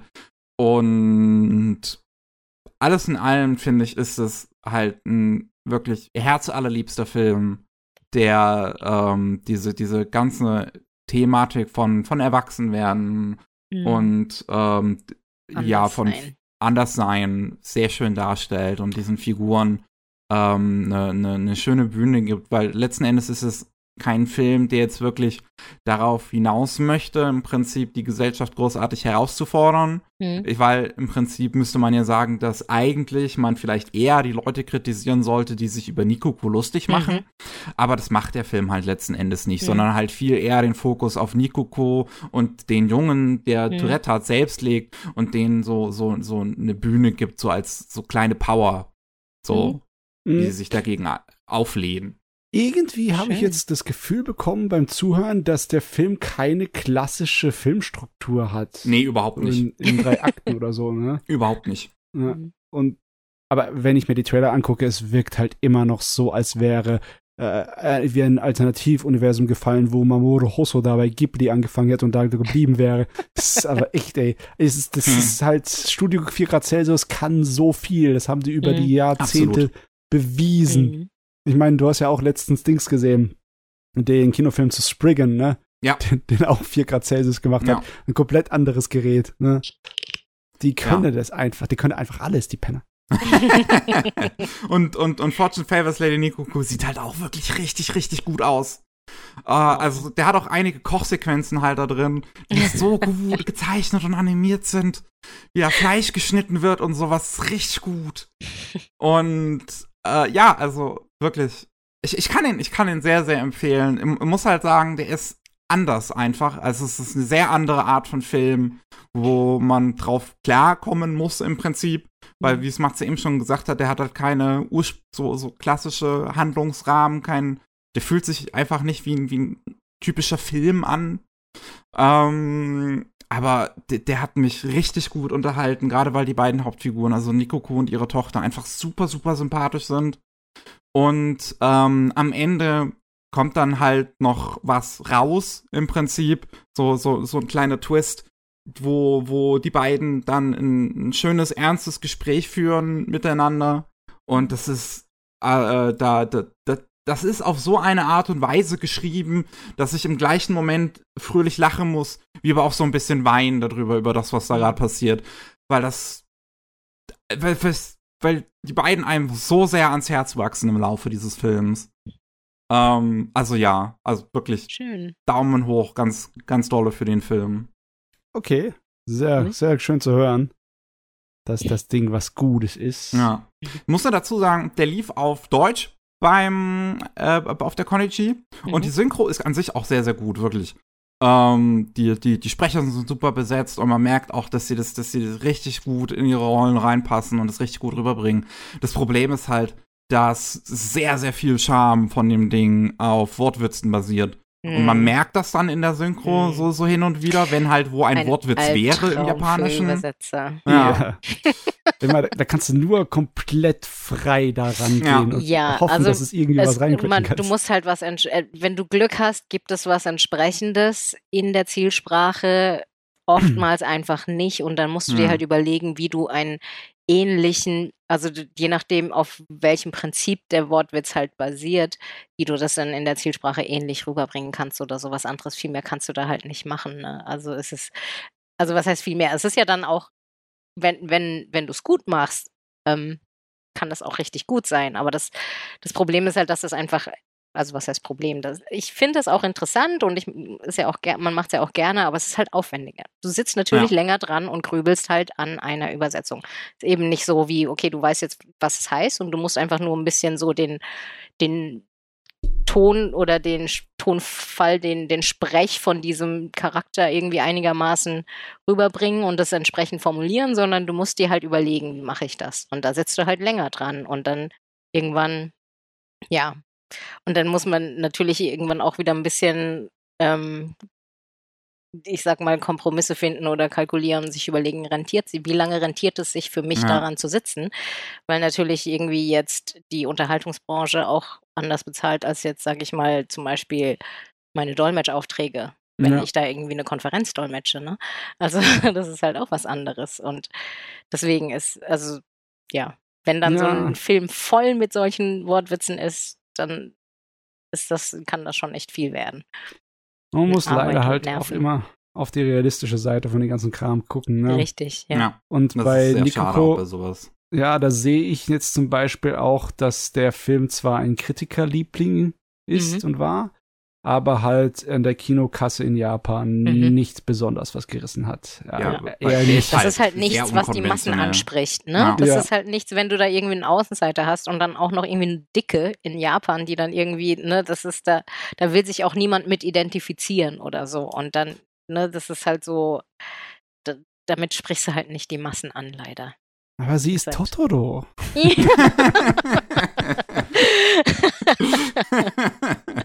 Aber die Menschen wollen ja alle nicht Totoro sein, die wollen ja nur Totoro haben. ja, okay. Ah, ja. ja. Okay. Ja. ja. So, wie sieht's jetzt aus? Äh, ich habe noch einen Anime, den okay. ich noch vorzahlen könnte. Und Miki, du hast bestimmt noch mehr als einen, oder? Ich habe jetzt halt noch Shirobaku und da noch ein Webtoon. Ah, du hast ja den Shirobaku-Kinofilm gesehen, ja. ne? Hm. Das interessiert mich natürlich brennend. Ich kann auch die, die, die Konichi im Prinzip so abschließen und direkt ja, mal über Shirobaku mal. reden. Mach das mal, mach das mal. Okay. Ähm, ja, was dann am Sonntag Mittag lief, war Shirobaku der Film. Mhm. Eine Fortsetzung zu der Serie, die ja, glaube ich, schon 2014 rausgekommen ist. Ja, die ist ein Stück älter. Ähm, ja, 2014, mhm. genau. Und der Film kam dann 2020 raus. Am Anfang. Mhm. Wirklich so ganz knapp noch vor der mhm. Pandemie. ähm, und das ist wirklich interessant. Also ich weiß ich nicht. Ich habe sowas auf die Art auch, glaube ich, einfach noch nie gesehen. Weil ähm, Shirobaku ist ja auch damals schon wirklich so ein richtiges Herzensprojekt von dem Regisseur gewesen. Mhm. Ähm, äh, Tsutomo Misoshima, bei, bei dem man halt immer wieder merkt an den Projekten, an denen er arbeitet, dass, dass, dass ja, schwer zu beschreiben. Der hat so, so, so eine sehr kreative Ader einfach. Und, und ich habe auch immer das Gefühl, dass der weiß, was er macht. Wenn sowas wie Mallorca, wo, was er Regie geführt hat, mhm. wenn, wenn sowas halt absolut völliger Trash ist, dann glaube ich, dass das Absicht ist. und ähm, bei, bei, bei Shirobako, das, das ist ja ein Liebesbrief so von von Anime-Machern für Anime-Macher, der einem diese, diese Industrie zeigen soll, mhm.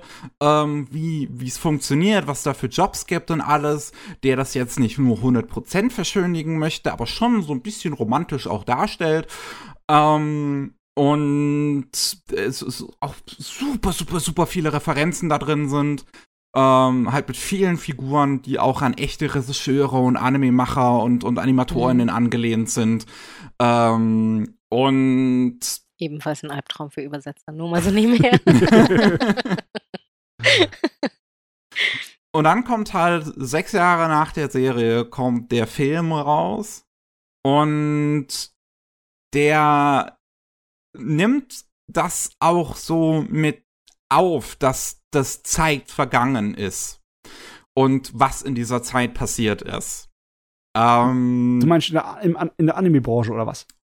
Auch oder? das, ja. Okay. Also der Film spielt dann vier Jahre nach der Serie. In mhm. 2019 fängt er an. Die Serie endet ja, genauso wie die Serie selbst geendet ist, 2015. Und ähm, fängt an mit der Erklärung, 2018 ist die Anime-Bubble gecrashed. Ah, okay. Denn, ähm, ich meine, was ja auch wirklich interessant mhm. ist, 2018 ist das Jahr gewesen, wo wir die meisten Anime jemals hatten. Mhm. Also wirklich, ist auch danach bisher jetzt nicht wieder getoppt mhm. worden. Ist, gut, dass es jetzt in den Pandemiejahren nicht getoppt worden mhm. ist. Ähm, aber auch 2019 ist es da nicht mehr gewesen.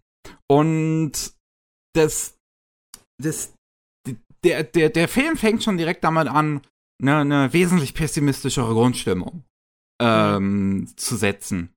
Und, und halt wirklich, du siehst, okay, das Studio, für das jetzt die Protagonistin gearbeitet hat, äh, ist wesentlich kleiner geworden. Viele Leute sind gegangen, haben entweder komplett den Job gewechselt oder sind zu einem anderen Studio gegangen oder sind Freelancer geworden. Und ähm, die, die, die, die arbeiten jetzt halt an der zweiten Staffel von der Serie, die sie damals in der Serie gemacht haben. Äh, von diesem, ich weiß nicht mehr, wie das heißt hier. Äh, da geht es irgendwie um, um, um, um Mädels, die Flugzeuge fliegen. Und ähm, da arbeiten jetzt gerade an der zweiten Staffel, aber halt auch nur an einer Folge von der zweiten Staffel, weil die Produzenten dahinter das an ein anderes Studio gegeben haben. Und äh, diese zweite Staffel ist auch komplett anders auf einmal. Die hat viel mehr edgy Elemente und ist halt für, für, für ein männliches Publikum gemacht. Und du merkst auch, dass die Frauen, die da dran arbeiten, nicht damit zufrieden sind. Und ja, das ist, also du, du, du merkst, alle sind irgendwie so ein bisschen down. Klingt nach einem realistischen Verlauf. ja, schon ein bisschen kritischer als die Serie dann damals war, ne? Ja, auf jeden Fall. Und, und dann kommt ähm, einer der, der Produzenten um die Ecke von dem Studio für, ähm, wie hieß das nochmal? Musso, Musso Anime oder so, Musso, Musa Anime ähm, und ähm, pitcht unsere Protagonistin Aoi, die jetzt auch so eine der wichtigen Produzenten bei Muso Anime ge geworden ist, ein Anime-Film namens Shiva. S-I-V-A, großgeschrieben alles. Okay. Und ähm, das ist angekündigt worden bereits von einem anderen Studio. Die wollen das aber nicht weitermachen. Ähm, beziehungsweise die haben eigentlich so gut wie gar nichts bisher daran gemacht. Und ähm, die hatten aber eine Ko Kooperation mit Musu Anime und mit Musa Anime. Und ähm, jetzt sagt halt der Produzent so zu Aoi, was meinst du? Schaffen wir das? Jetzt ist April 2019, das Ding ist angekündigt worden für Februar 2020, wo auch der echte Shirobaku-Film rauskam. Schaffen wir das? und Aoi ist halt im ersten Moment so, nein, what the fuck? Zu Recht. und, ähm, aber nach ein bisschen überlegen und sie sieht halt auch dann so, so die, dieses ganze Studio, es geht halt allen mhm. einfach dreckig und, und sie hätte gerne diese Magie von früher wieder, die, die man in Shirobako noch gesehen hat. Und ähm, sagt dann, okay, scheiß drauf, wir machen's. Und dann sieht man, wie sie in der Gunbuster-Pose dasteht. Oh, und ich find's, ich find's so interessant, weil man dann, man merkt dann auch ähm, so, so ein bisschen mehr Hintergründe daran, wie es dazu gekommen ist, dass sehr viele gegangen ist von dem Studio, weil die an einem anderen Anime gearbeitet haben, mhm. der dann mitten während der Produktion abgebrochen werden musste. Mhm. Und dann auch der Präsident von Musso Anime gesagt hat, okay Leute, ähm, tut uns leid, wir müssen diesen Anime jetzt aufhören und wir haben kein weiteres Projekt mehr in der Pipeline. Ja. Ähm, und ähm, ja, ich kann euch jetzt nicht weiter bezahlen, ihr könnt gern gehen. Toll. Matze, Matze, erinnerst du dich an unseren Gainax-Podcast? Ja. ja. Gottverdammt. das, es ist, ich fand, also, so, also als es dann Klick bei mir gemacht hat und ich gemerkt habe, was mir dieses Ding hier erzählen will, da war ich so, wow, geil. Ja, ja. Weil als, als so mega Übernerd, der ich bin. das ist der versteckte Zündstoff, ne? Der dann halt den Leuten auffällt, die wirklich in der Materie drin hängen. Aber ähm, ja, das wird bestimmt auch funktionieren ohne das, ne? Aber es ist halt wunderbar, ne? Wenn du halt ja. das Ding erkennst, es Muster ist, erkennen. Dafür ja. ist der Mensch gemacht. Es ist die Entstehungsgeschichte von Evangelion. Im Prinzip im hm. Shirobako-Universum. Und das ist so geil. ich meine, schon in der ersten äh, ähm, Staffel waren so viele Anspre äh, Anspielungen dran mhm. an Sachen, die halt äh, auch äh, Gainax und Hideaki Anno äh, ja, mhm. beherrscht haben und bewegt haben. Ne? Er ist ja mhm. auch selber als Charakter da kurz vorgekommen ja. in der ersten Shirobako-Serie. Ne? Und ja, also ich bin mir ziemlich sicher, dass das logisch ist, dass da immer noch ein kleines bisschen Verbindung zu den großen Anime-Helden hier irgendwie ja. gemacht wird, ne? Es ist, es ist so cool. Es ergibt auch, also so, so, je mehr man da, da drin reinforscht, umso mehr Sinn ergibt es, finde ich auch. Ich bin mir immer noch nicht 100% sicher wirklich, ob das die Absicht ist, dass das alles so hart wie die Produktionsgeschichte von Evangelion wirkt.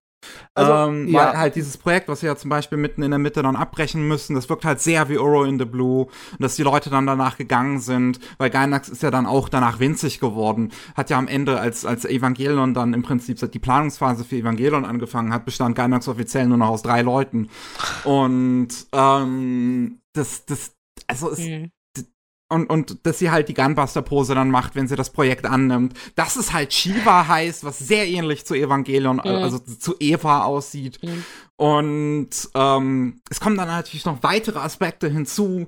So, es gibt später in der Serie, ähm, kurz bevor sie den Film veröffentlichen wollen, ähm, gibt es noch zwei Aspekte, die hinzukommen. Einmal, sie sind mit dem Ende nicht zufrieden mhm. und ändern das kurz vor Release nochmal stark ab. ähm, das, das ist auch wieder so sehr, also entweder kann man sich jetzt daran erinnert fühlen, wie die TV-Serie von Evangelion endet, oder man kann sich an End of Evangelion erinnert fühlen. Ähm, und es kommt dann noch so ein Rechtsstreit hinzu, weil diese Firma dann, äh, die das ursprünglich machen sollte, ähm, die, die, das Shiva mitkriegt, dass jetzt eine andere Studio das produziert und dann halt sagt so, aber nee, nee, nee, nee, nee, nee, die Marke gehört uns. Und das erinnert mich dann wiederum halt sehr ähm, an das, was dann später mit, mit Gainax und Kara passiert ist. Ja, ähm, ja, ja, wes weswegen äh, der, der vierte Evangelion-Film so lange gedauert hat. Mhm. Weißt du, ich muss dazu sagen, ne, für alle Leute, die sich jetzt anhören und denken, oh mein Gott, das ist ja nur eine Serie oder ein Film für die Hardcore-Fans. äh, Entwarnung. Ne? Auch die Hardcore-Fans müssen bei dieser Serie äh, Google und Wikipedia bereithalten, weil das so viel reingestopft. Ne? Ja. So viele Persönlichkeiten aus der Anime-Branche werden einfach als Figur so äh, mhm. dargestellt, ja. beziehungsweise Hommagen an sie sind da drin. D das kannst du nicht einfach alles drüber wissen, außer du bist so ein Otaku-König wie Hideaki Anno selber. Aber normalsterbliche Menschen brauchen da das Internet nebenbei, um bei der Serie jede Detail mitzubekommen. Also passt schon, wenn man das nicht. Das funktioniert auch so. Hm. Funktioniert auch ohne das Hintergrundwissen auch gut. Ah, und auch wieder, ach, was mir auch noch einfiel, auch der Regisseur, ähm, der, der, der Regisseur in der Serie und der dann ja auch im Film wiederkommt, der Seiji Kinoshita, ist eine Anspielung an den ähm, ehemaligen Bones-Regisseur, der die erste Fullmetal Alchemist-Serie Regie geführt hat. Hm. Ähm, oder was, Brotherhood? Ich weiß jetzt gerade gar nicht mehr, welches von meinen. Ich glaube, die erste. Nee, es müsste die erste sein. Ich glaube, es musste der erste gewesen sein. Ja, Seiji, doch, Seiji Mizushima. Ja, das, die, yeah. die erste Serie war das. Mhm. Ähm, und ähm, da finde ich es halt auch wieder, auch in dem Aspekt interessant. A, Seiji Mizushima ist überhaupt kein Fan von der Figur, von, von, der, von, von seinem fiktiven Counterpart. und ähm, einer seiner ersten Anime-Arbeiten, ähm, wo, wo er das erste Mal Regie führen durfte, war bei Evangelion. ähm, weswegen das auch wieder irgendwie interessant ist, dass da so reinpasst. Und im Film ähm, wird dann auch dargestellt, wie er nach der Produktion von dem quasi Uro in the Blue Counterpart, die dann, als die dann abgebrochen werden musste, depressiv geworden ist mhm. und äh, halt erstmal wieder aus seiner Wohnung rausgeschleppt werden muss. So ein bisschen wie ein gewisser Hideaki Anno. ja, also klar, es ist wunderbar, dass Shirobako wirklich noch da ist, dass es noch die Power hat. Ich habe jetzt lange auf den Film warten müssen. Ne? Mhm. Und ich freue mich richtig drauf, den irgendwann in meine Finger zu bekommen. Ja. Ich kann ihn, ich kann ihn wirklich so hardcore empfehlen. Also es ist, also A, es ist noch mal es ist noch mal nerdiger als die Serie einfach. Das sind so, es ist, es ist so krasse Anspielungen einfach drin. Also, nee, also da, da bin ich teilweise überfragt. also, also ich sehe es dann so, ich äh, weiß, dass ich irgendwo davon schon mal gehört habe. Ähm, aber das, das war's dann auch schon wieder. Und ähm, dann äh, aber auch, dass es halt mit einer pessimistischeren Grundeinstellung so ein bisschen daherkommt und versucht halt, es so ein bisschen realistischer darzustellen, die ganze Anime-Industrie, als es dann die Serie getan hat. Und er wirklich so ein bisschen so, so zeigt, wie es halt in der Industrie nun mal weiterläuft. Du hast ja in der Serie nun mal so ein Team, was sich im Prinzip zusammenfindet. Du siehst diese ganzen neuen Leute, die da nach und nach zu Musuani dazukommen und, und wie die, wie die alle so, so, so eine optimistische Einstellung haben und das ja dann auch irgendwie alles noch am Ende rumkriegen. Und ich meine, bei Shirobako, bei dem Film, schaffen sie es am Ende schon auch. Es ist jetzt nicht so, als wäre das was Nihilistisches. Aber ähm, du, du, du, kriegst halt dann diesen Eindruck davon, wie es halt schon in der Anime-Branche halt weitergehen kann. So dass mhm. die Leute dann halt Jobs wechseln, dass die woanders hingehen, dass die merken, okay, vielleicht ist Anime machen jetzt doch nichts für mich, vor allem unter den beschissenen Bedingungen. Ja, ja ähm, vor allem wahrscheinlich weniger das Anime machen, sondern einfach, ich muss ja von irgendwas leben, ne? Ja. Also. Was sind dann die Leute, die halt dann teilweise die Jobs gewechselt haben? Also ja. es gibt den, den, den Präsidenten in der Serie noch von Musa, Musa Ani, ähm, der übrigens eine Anspielung ist an den Präsidenten von Mappa, beziehungsweise den ehemaligen. Ähm, um, und der ist dann halt Koch geworden. äh, es, es, gibt ja den einen, der so gerne backt, der ist dann halt äh, Konditor geworden. Um, ähm, und es gibt dann aber auch viele Leute, die haben halt Studios gewechselt, die wollten halt mhm. halt jetzt irgendwo anders groß werden. Ähm, es gibt irgendwie eine, eine äh, Anspielung, also zwei der Produzenten aus der Shirobako-Serie sind dann im Film, sind die zu einem Studio gewechselt, was eine Anspielung auf Artland ist, was auch lustig oh. ist, weil Artland 2017 oder 16 bankrott mhm. gegangen ist. oh my, oh my, oh. Mhm. also, ja. es ist viel. Wow. Also dieser Film ist auch wirklich viel. Es sind, es ist halt dadurch, dass es halt nur zwei, oder was heißt nur, äh, in zwei Stunden Film ist, aber halt ist halt nur mal weniger als eine neun Stunden Serie, mhm. ähm, ja. ist es schon viel, was auch irgendwie zusammenkommen muss und viele Stationen, durch die sich dieser Film durcharbeiten muss. Aber ich finde, es funktioniert vollkommen am Ende. Und einfach, weil ich halt so ein riesen fucking Nerd bin oder so viele Anspielungen und sonst was drin sind und wie halt sich die ganze Grundhandlung so hart an, an Evangelion ranlangelt, äh, ranhangelt. Das finde ich so geil alles. Also, da, da bin ich total bei aufgegangen, als ich das geguckt habe. Ah, das freut mich. Nice. Ja. Ah Gott. Äh, ich glaube, ich muss mich ein kleines bisschen äh, so ein bisschen hypen für diesen Film. Ich meine, Mickey, du hast es jetzt schon sehr gut gemacht. Aber wenn ich mal zurückgucke, was unser Regisseur für Unsinn alles in seiner äh, Laufbahn veranstaltet hat, ist so hellig. Der hat Hade und Gu die Serie gemacht.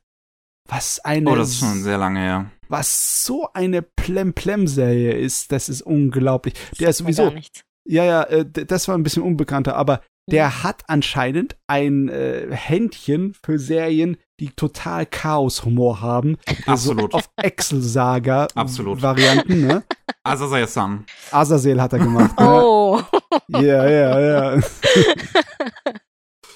Der hat auch alles Mögliche gemacht. Der hat mhm. Blood Sea gemacht, was wirklich oh. äh, eher eine düstere und mhm. übertrieben brutale mhm. Variante äh, von äh, Horrorgeschichte war, mhm. mit so ein bisschen äh, Clamp-Einfluss. Ne? Und wenn man dann zu Another geht auch. Another ja. ist ja auch wieder so, dass Leute halt das nicht ernst nehmen können, ähm, mhm. weil ich meine, es nun mal total plemplem ist, aber ich meine, man, man, muss sich halt anschauen, was der Regisseur sonst so gemacht hat. Und ich glaube auch da wieder, dass das eine gewisse Absicht ist. Ja, ja, ja. Äh, der, das ist auch irgendwie so in seinem Blut, ne? Der hat auch äh, die zweite Generation von Genshi kennen, der ja. Anime dazu mhm. gemacht, ne? Also völlig plemplem, dann teilweise richtig ernst, beziehungsweise kulturell äh, mhm. veranlagt, so wie Joshi Raku, wo es ums Rakugo geht, ne? Mhm. Und dann halt Sachen, wo es äh, um die Fankultur geht, wo er anscheinend richtig drin aufgeht. Meine Güte. ich meine, äh, wer kennt sich denn besser aus als halt Leute, die schon über 20 Jahre in der Industrie arbeiten, ne? Mhm. Ja, ja, ist wahr. Also, also, bestimmte Leute müssen äh, den zweiten Teil von Otaku no Video noch machen, ne? Es wird Zeit. ja.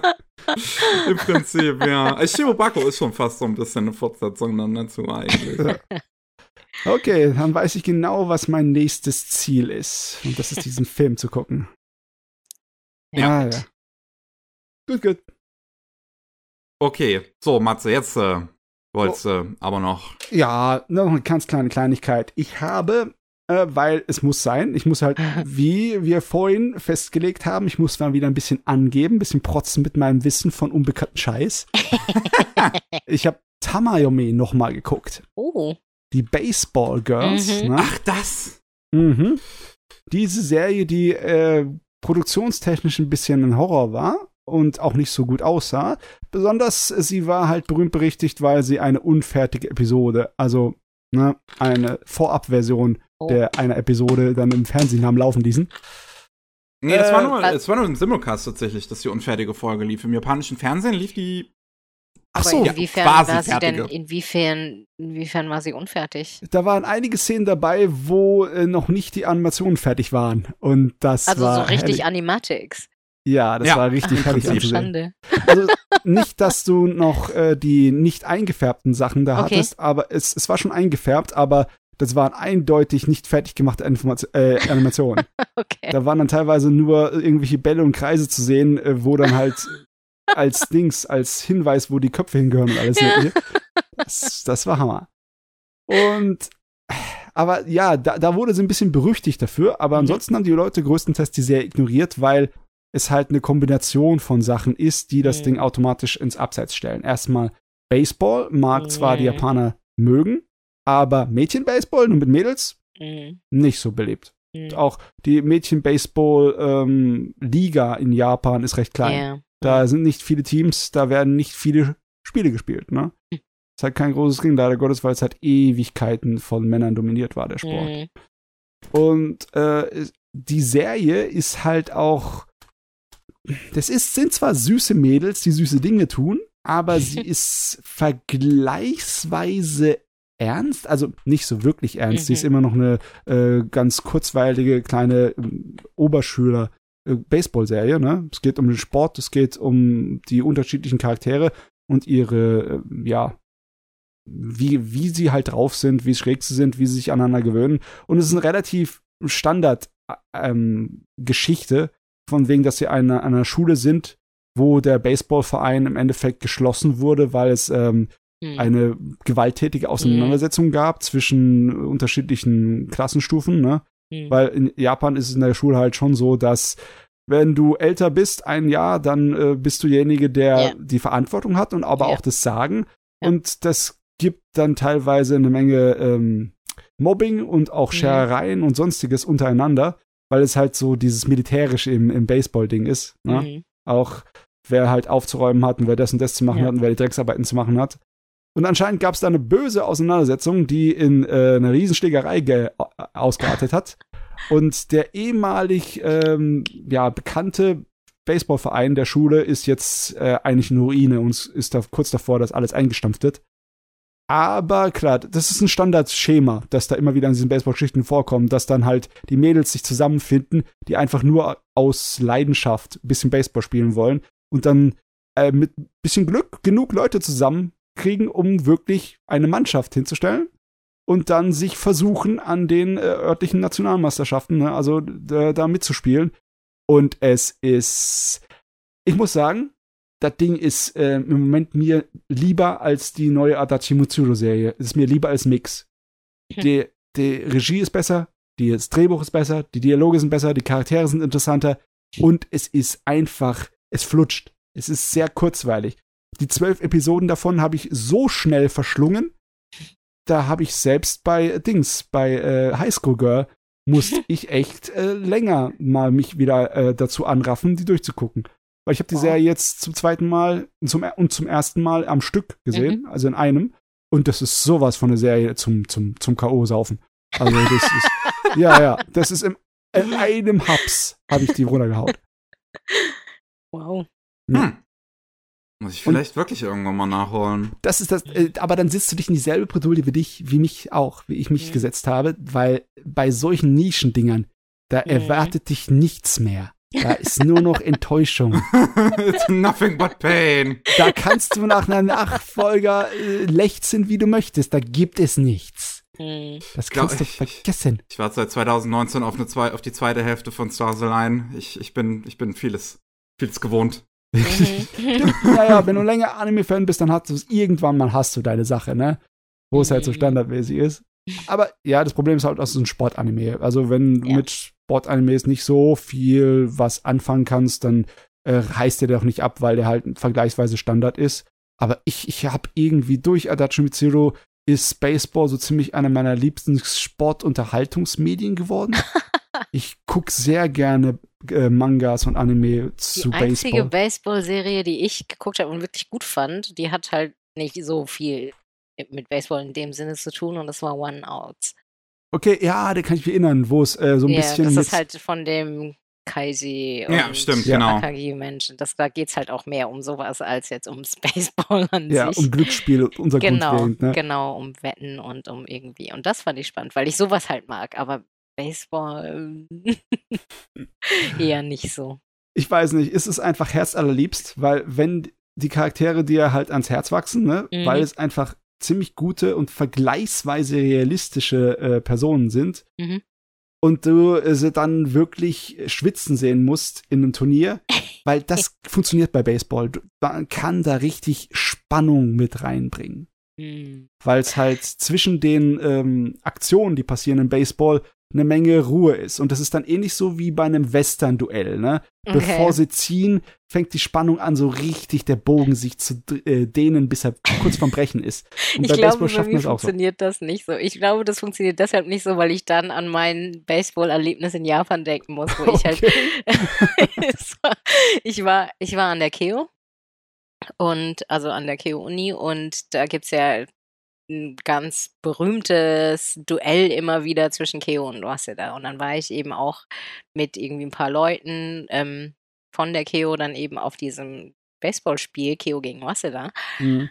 Und null Ahnung vom, vom, vom Baseball. Und dann ist es halt wirklich so, du sitzt da, du siehst irgendwie so ein paar kleine Punkte auf dem Feld, oh, die da irgendwie ja. ein bisschen was machen und schlagen und dazwischen passiert die ganze Zeit gar nichts und dann hast du irgendwelche Lauten, irgendwie dann hatten die ja ihr, ihr Anfeuerungsteam dabei und die ja, machen ja. dann Lärm und so und, und neben mir saß ein anderer Austauschstudent auch, der dann der hatte halt total Ahnung und ich habe ihn immer mal wieder gefragt und der war auch sehr geduldig und hat mir immer wieder erklärt, was da eigentlich gerade passiert und so. Aber irgendwann habe ich halt festgestellt, erstens, ich will den jetzt auch nicht zu Tode nerven und bei jedem Schritt wieder fragen, was ist jetzt hier eigentlich los, was ich eh schon gemacht habe. Und zweitens hat es mich dann tatsächlich einfach auch gar nicht so wahnsinnig interessiert, weil selbst wenn du weißt, was da passiert, siehst du halt nur so ein paar Punkte, die da unten irgendwie rumlaufen und ja, dann. Ne?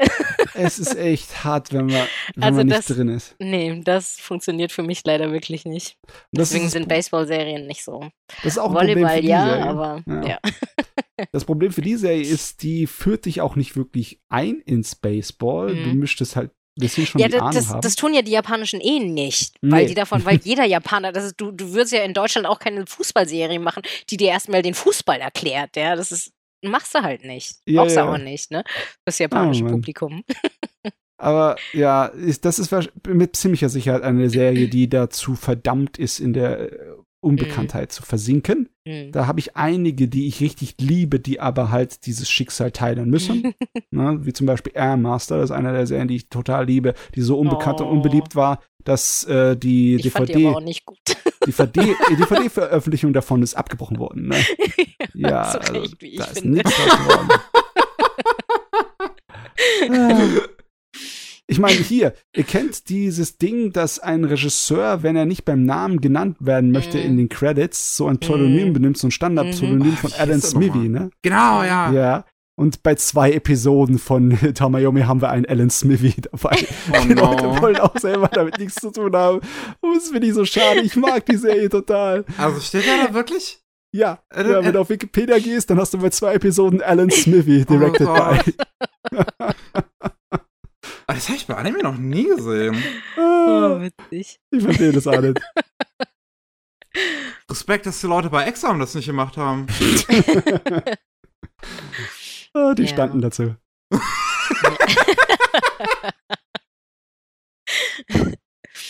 Oh mein Gott. Ja, also äh, ich meine, es gibt, ich gebe dir recht, dass einige Perlen sicherlich auch zu Unrecht untergegangen sind, aber manche sind aber wirklich zu Recht. Also für mich gehört halt einfach auch Airmaster da echt dazu. Ich fand den überhaupt nicht interessant.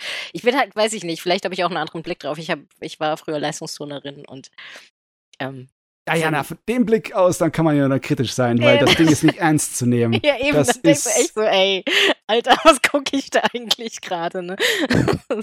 Geschmack ist natürlich etwas, über das man sich streiten kann, aber Mhm. je nachdem, von welchen, ja, äh, von welcher Seite man da rankommt. Ich Mhm. zum Beispiel als großer Fan von Computerspielen und besonders auch vom Prügelspielen, mhm. hab dieses Ding gesehen und hab gedacht, das ist der beste Prügelspiel-Anime, ohne dass ein Prügelspiel davor existiert hat.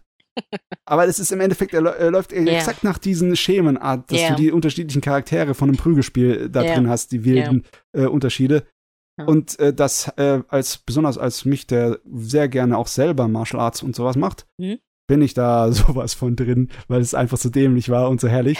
und es ist irgendwie so, es ist der Amateurfilm unter den ganzen anderen Sachen, weißt du? Mhm. Es ist einfach das Ding, das äh, von Leuten gemacht wurde, weil sie wollten, nicht weil sie es konnten.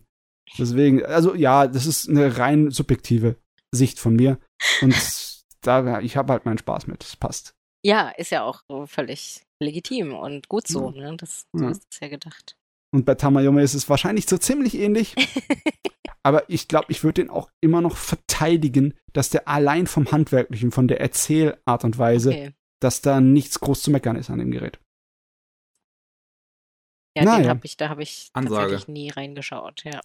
Alan Smithies, zwei Stück noch, ey. Meine Güte, ey. Und das Ah, will dann ja. halt schon wirklich was heißen, ne? ja. Aber echt, ey.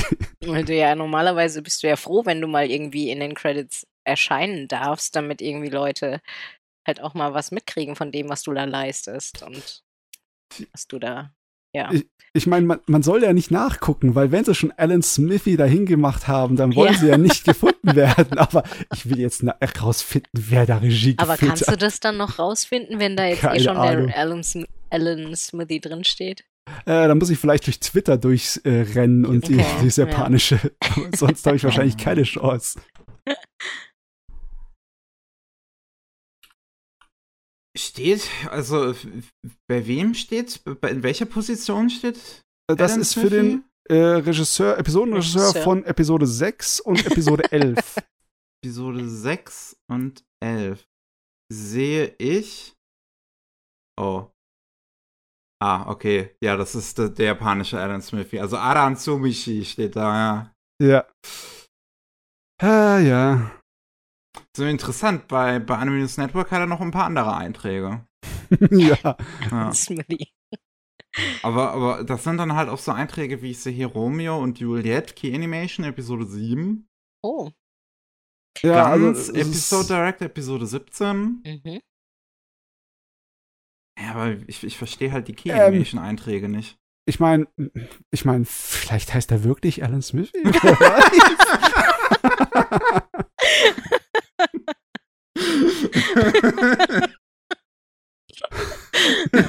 Oder es ist so ein gemeinsam genutztes Pseudonym von mehreren, die einfach immer, wenn sie keine Lust haben, irgendwie genannt zu werden. Wer weiß, wer weiß. Auf jeden Fall, es ist mir aufgefallen und irgendwie hat es gepasst. Leider Gottes. Oh Mann. Ah, Mann. Oh so, jetzt will ich was zu Utaware de Mono. Utaware Mono. Mhm. Hast ja. du die, äh, die, die, die, die ich, Vorlage denn äh, gesehen? Genau, also ich habe die, die, die, erste Staffel habe ich gesehen, die fand ich gut. Also fand ich jetzt nicht überragend, aber ich fand sie okay. Die zweite fand ich halt einfach nur ganz furchtbar. Also oh. die, die zweite Staffel war einfach wirklich nur so das, also so eigentlich mein Endgegner, so klassisch nur irgendwie so Harems-Mist, weißt du, er mit den kleinen Mädels und dann irgendwie, und die sollen halt süß sein und dann fallen sie tollpatschig hin und man sieht ihre mm, Brüste. Okay. Und, also nur so ein Mist irgendwie. Und dann ist dann die ganze, dabei ist das ja eigentlich ein Werk, was wirklich auch eine Story dahinter hat, ne? Ja, ja. ja. Ziemlich, ziemlich tiefgehende sogar. Der erste war ein richtig schön episch, ne? So ja. Rebellion gegen das Kaiserreich, ja, ne? Richtig, genau. Und irgendwie in der zweiten hast, hast, hast dich halt echt verarscht gefühlt fast, ne? Und so, und die dritte ist jetzt aber tatsächlich wieder so, dass sie, ähm, dass, dass sie halt auch wirklich ähm, wieder ernsthaft erzählt. und und ähm, da geht's, die wird eben auch jetzt die Geschichte dann wohl, soweit ich das verstanden habe, zu Ende bringen. Und läuft eben jetzt seit dem Sommer, läuft ähm, noch den Herbst, also jetzt bis Ende des Jahres noch weiter. Und ähm, ja, ich finde sie bisher ganz gut, ganz interessant auch. Nicht? Also ich finde es ich find's auch nicht, ähm, trotzdem nicht überragend, obwohl es sehr gut animiert ist und alles. Aber es ist halt dadurch, dass es bei mir auch ewig her ist, dass ich die erste gesehen habe. Ja, so weiter. Es, ist, ne? es ist halt wirklich schon so lange her. Und dann, dann denkt man sich halt auch irgendwann so, boah, also am Anfang, weil es wird halt auch wirklich jetzt sehr verstrickt. Und dann kommst du irgendwann halt auch selber nicht mehr hinterher. Und ich glaube, viele Zuschauer sind da einfach auch abgehängt worden. Und zumal man den, den, die ersten beiden wohl jetzt auch mittlerweile gar nicht mehr in Deutschland sehen kann. Und der Lizenzgeber, ich weiß auch nicht irgendwie, den, weiß nicht, ob es den überhaupt noch gibt oder so. Auf jeden Fall ist, ist es halt ähm, schon schwierig, dann da noch anzuknüpfen und durch den Durchblick zu behalten. So mittlerweile geht es bei mir jetzt und deswegen finde ich es jetzt interessant, auch Interessante am Anfang war es, obwohl ich die beiden Staffeln vorher gesehen habe, mit so einer, du hast halt in den ersten, weiß ich nicht, fünf Minuten so eine erzählerische Zusammenfassung, so auch so ein bisschen episch halt erzählt. Es war einmal vor langer Zeit, nein, es vielleicht spielt es auch in einer fernen Zukunft und na na na und dann was damals halt war und die Götter gegen ähm, die, die als Gott genannt wurden, gegen den und den gekämpft haben und so. Und aber da, da musstest du halt wirklich auch erstmal dir zusammenreimen, was wollen die denn mit jetzt eigentlich irgendwie sagen, weil das dann so, so halb metaphorisch alles immer nur ausgedrückt war und so, das war dann schwierig. Aber die dritte Staffel dann im weiteren Verlauf, muss ich sagen, ist schon, ist wirklich auch schön animiert.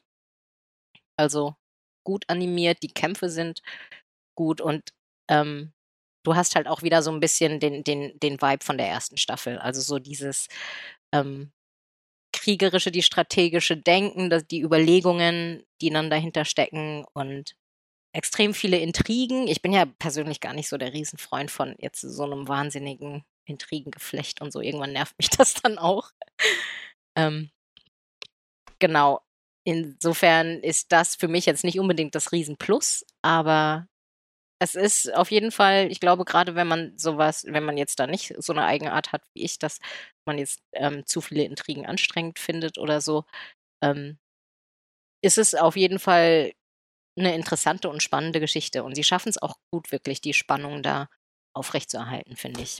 Ja, ich meine, ja. ich bin ja empfänglich für solche Sorten von mhm. Geschichten. Ich liebe zum Beispiel Legend of the Galactic Heroes. Ich finde das Wahnsinn. Okay. Und wenn du halt so eine epische Kampagne hast, ne? Ja. Äh, dann kann es auch mit einem Fantasy-Gewand daherkommen für mich. Da bin genau. ich voll dabei. Ja. Es ist halt nur, wie gesagt, echt lange her. Ja. Äh, war, ich, war der Anime von 2006 der erste? Oder ja, ich irgendwas? glaube, sowas um den Dreh. Dreh. Ja. ja. Also das, das, ist wirklich lange her. Das Original-Computerspiel, auf dem das basiert, hat dieses Jahr ja. sein 20-jähriges gefeiert. Das ist von ja. 2002. Ein ja. taktisches Rollenspiel, Visual Novel mit genau. Erwachseneninhalten. Meine ja. Güte. Deswegen ist es auch irgendwie Stimmt, verrückt, das dass sie Ero, das jetzt ja. wieder machen. Also, das, ja. Ja, vielleicht haben sie auch deswegen die zweite Staffel dann so, so mit furchtbar viel unbeholfenem Edgy da irgendwie gemacht. Aber ja, also die dritte ist jetzt wirklich nicht mehr. Du hast natürlich trotzdem noch die weiblichen Charaktere und alles, aber es ist eben so, dass, dass ich die trotzdem auch gut anschauen kann. Ja, und das ist wichtig. Dann eine gute, gute Story dabei habe. Und ähm, ja, auch Gott, ja. vom Erzählstil her und so schon, schon gut gemacht. Also handwerklich, ne? Ja. Aber die, die Zeit ist schon ein gefährlicher Gegner. Also ja. ich glaube, ich würde mich nicht trauen, weiter zu gucken, ohne die erste zu wiederholt zu haben. Und das ist halt eine, eine komplette Serie, ne? Das ist auch nicht genau. so einfach mal kurz Genau, und das ist ja auch eine lange Serie gewesen, ne? Die hatte irgendwie 24 Folgen oder was, ne? Oder 26 oder was. Und ja, dann hast du noch die zweite, die irgendwie auch nochmal 12 oder was hatte. Ähm, ja, die 25 die kann man auch ignorieren, theoretisch, die ja. zweite, oder? Ja, also ich meine, von der Story her knüpft die tatsächlich schon eher an die zweite an, leider. Mm. Aber vom Stil her eben an die erste. Und das ist, das ist meine große Rettung, sonst würde ich mich jetzt jede Woche quälen. Aber was, was, ich interessant finde, das läuft ja noch, die, mhm, die, die letzte Staffel. Noch, genau. Ne? Und die soll 28 Episoden genau. haben. Die genau, fällt also jetzt, raus aus ja, dem das, Schema. Das sind, genau, es sind 28. Im Moment sind wir jetzt, glaube ich, bei 17 oder so. Hm. Und ja, genau. Also ich glaube hm. tatsächlich, heute läuft 17 an oder so. Wahrscheinlich jetzt gerade oder so. Lustige Sache. Ja. Aber hm. also, ist, wenn man solche Stories mag, kann ich das durchaus empfehlen. Ähm, Im Grunde, wenn du die erste schon mal gesehen hast, könntest du es vielleicht sogar, wobei, wenn du die zweite nicht gesehen hast, ähm, hilft es vielleicht mal so eine Synopsis von der zweiten zu lesen. Ja, wir, ich, finde halt irgendwie, die zweite muss man wirklich nicht gesehen haben. Wir haben ja Gott sei Dank das Internet, ne? Das geht yeah. eigentlich ziemlich schnell. Da genau, und dann kannst du eine Synopsis von der zweiten lesen und dann reicht dir die Zusammenfassung von der ersten Folge so ein hm. bisschen, also die, die Erzählung, die Einführungserzählung von der ersten Folge vielleicht auch fast schon. Oder einfach ja. nicht zweite Staffel gucken, sondern das Spiel spielen. Und es dauert so. zwar 50 Stunden länger, aber macht vielleicht mehr Spaß. Ja, oder so. Also genau. Bei Games bin ich ja eh raus, deswegen kann ich da nicht viel zu sagen. Oh meine Güte.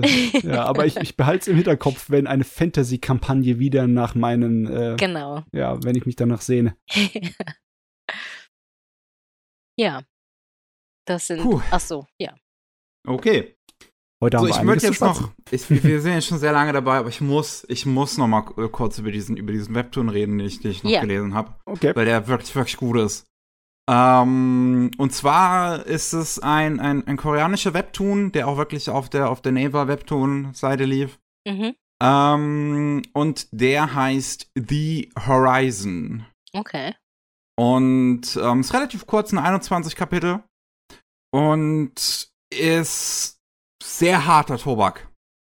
Das ähm, spielt in einer nicht näher benannten Welt, wo ähm, ein, ein Krieg ausbricht und äh, der Protagonist vor der Leiche seiner Mutter steht und ja, nach ein paar Augenblicken sich wieder oder, oder vielleicht auch Stunden, es wird nicht genau, mhm. ähm, man, man, man weiß es nicht genau. Auf jeden Fall rast er sich irgendwann wieder zusammen und geht weiter.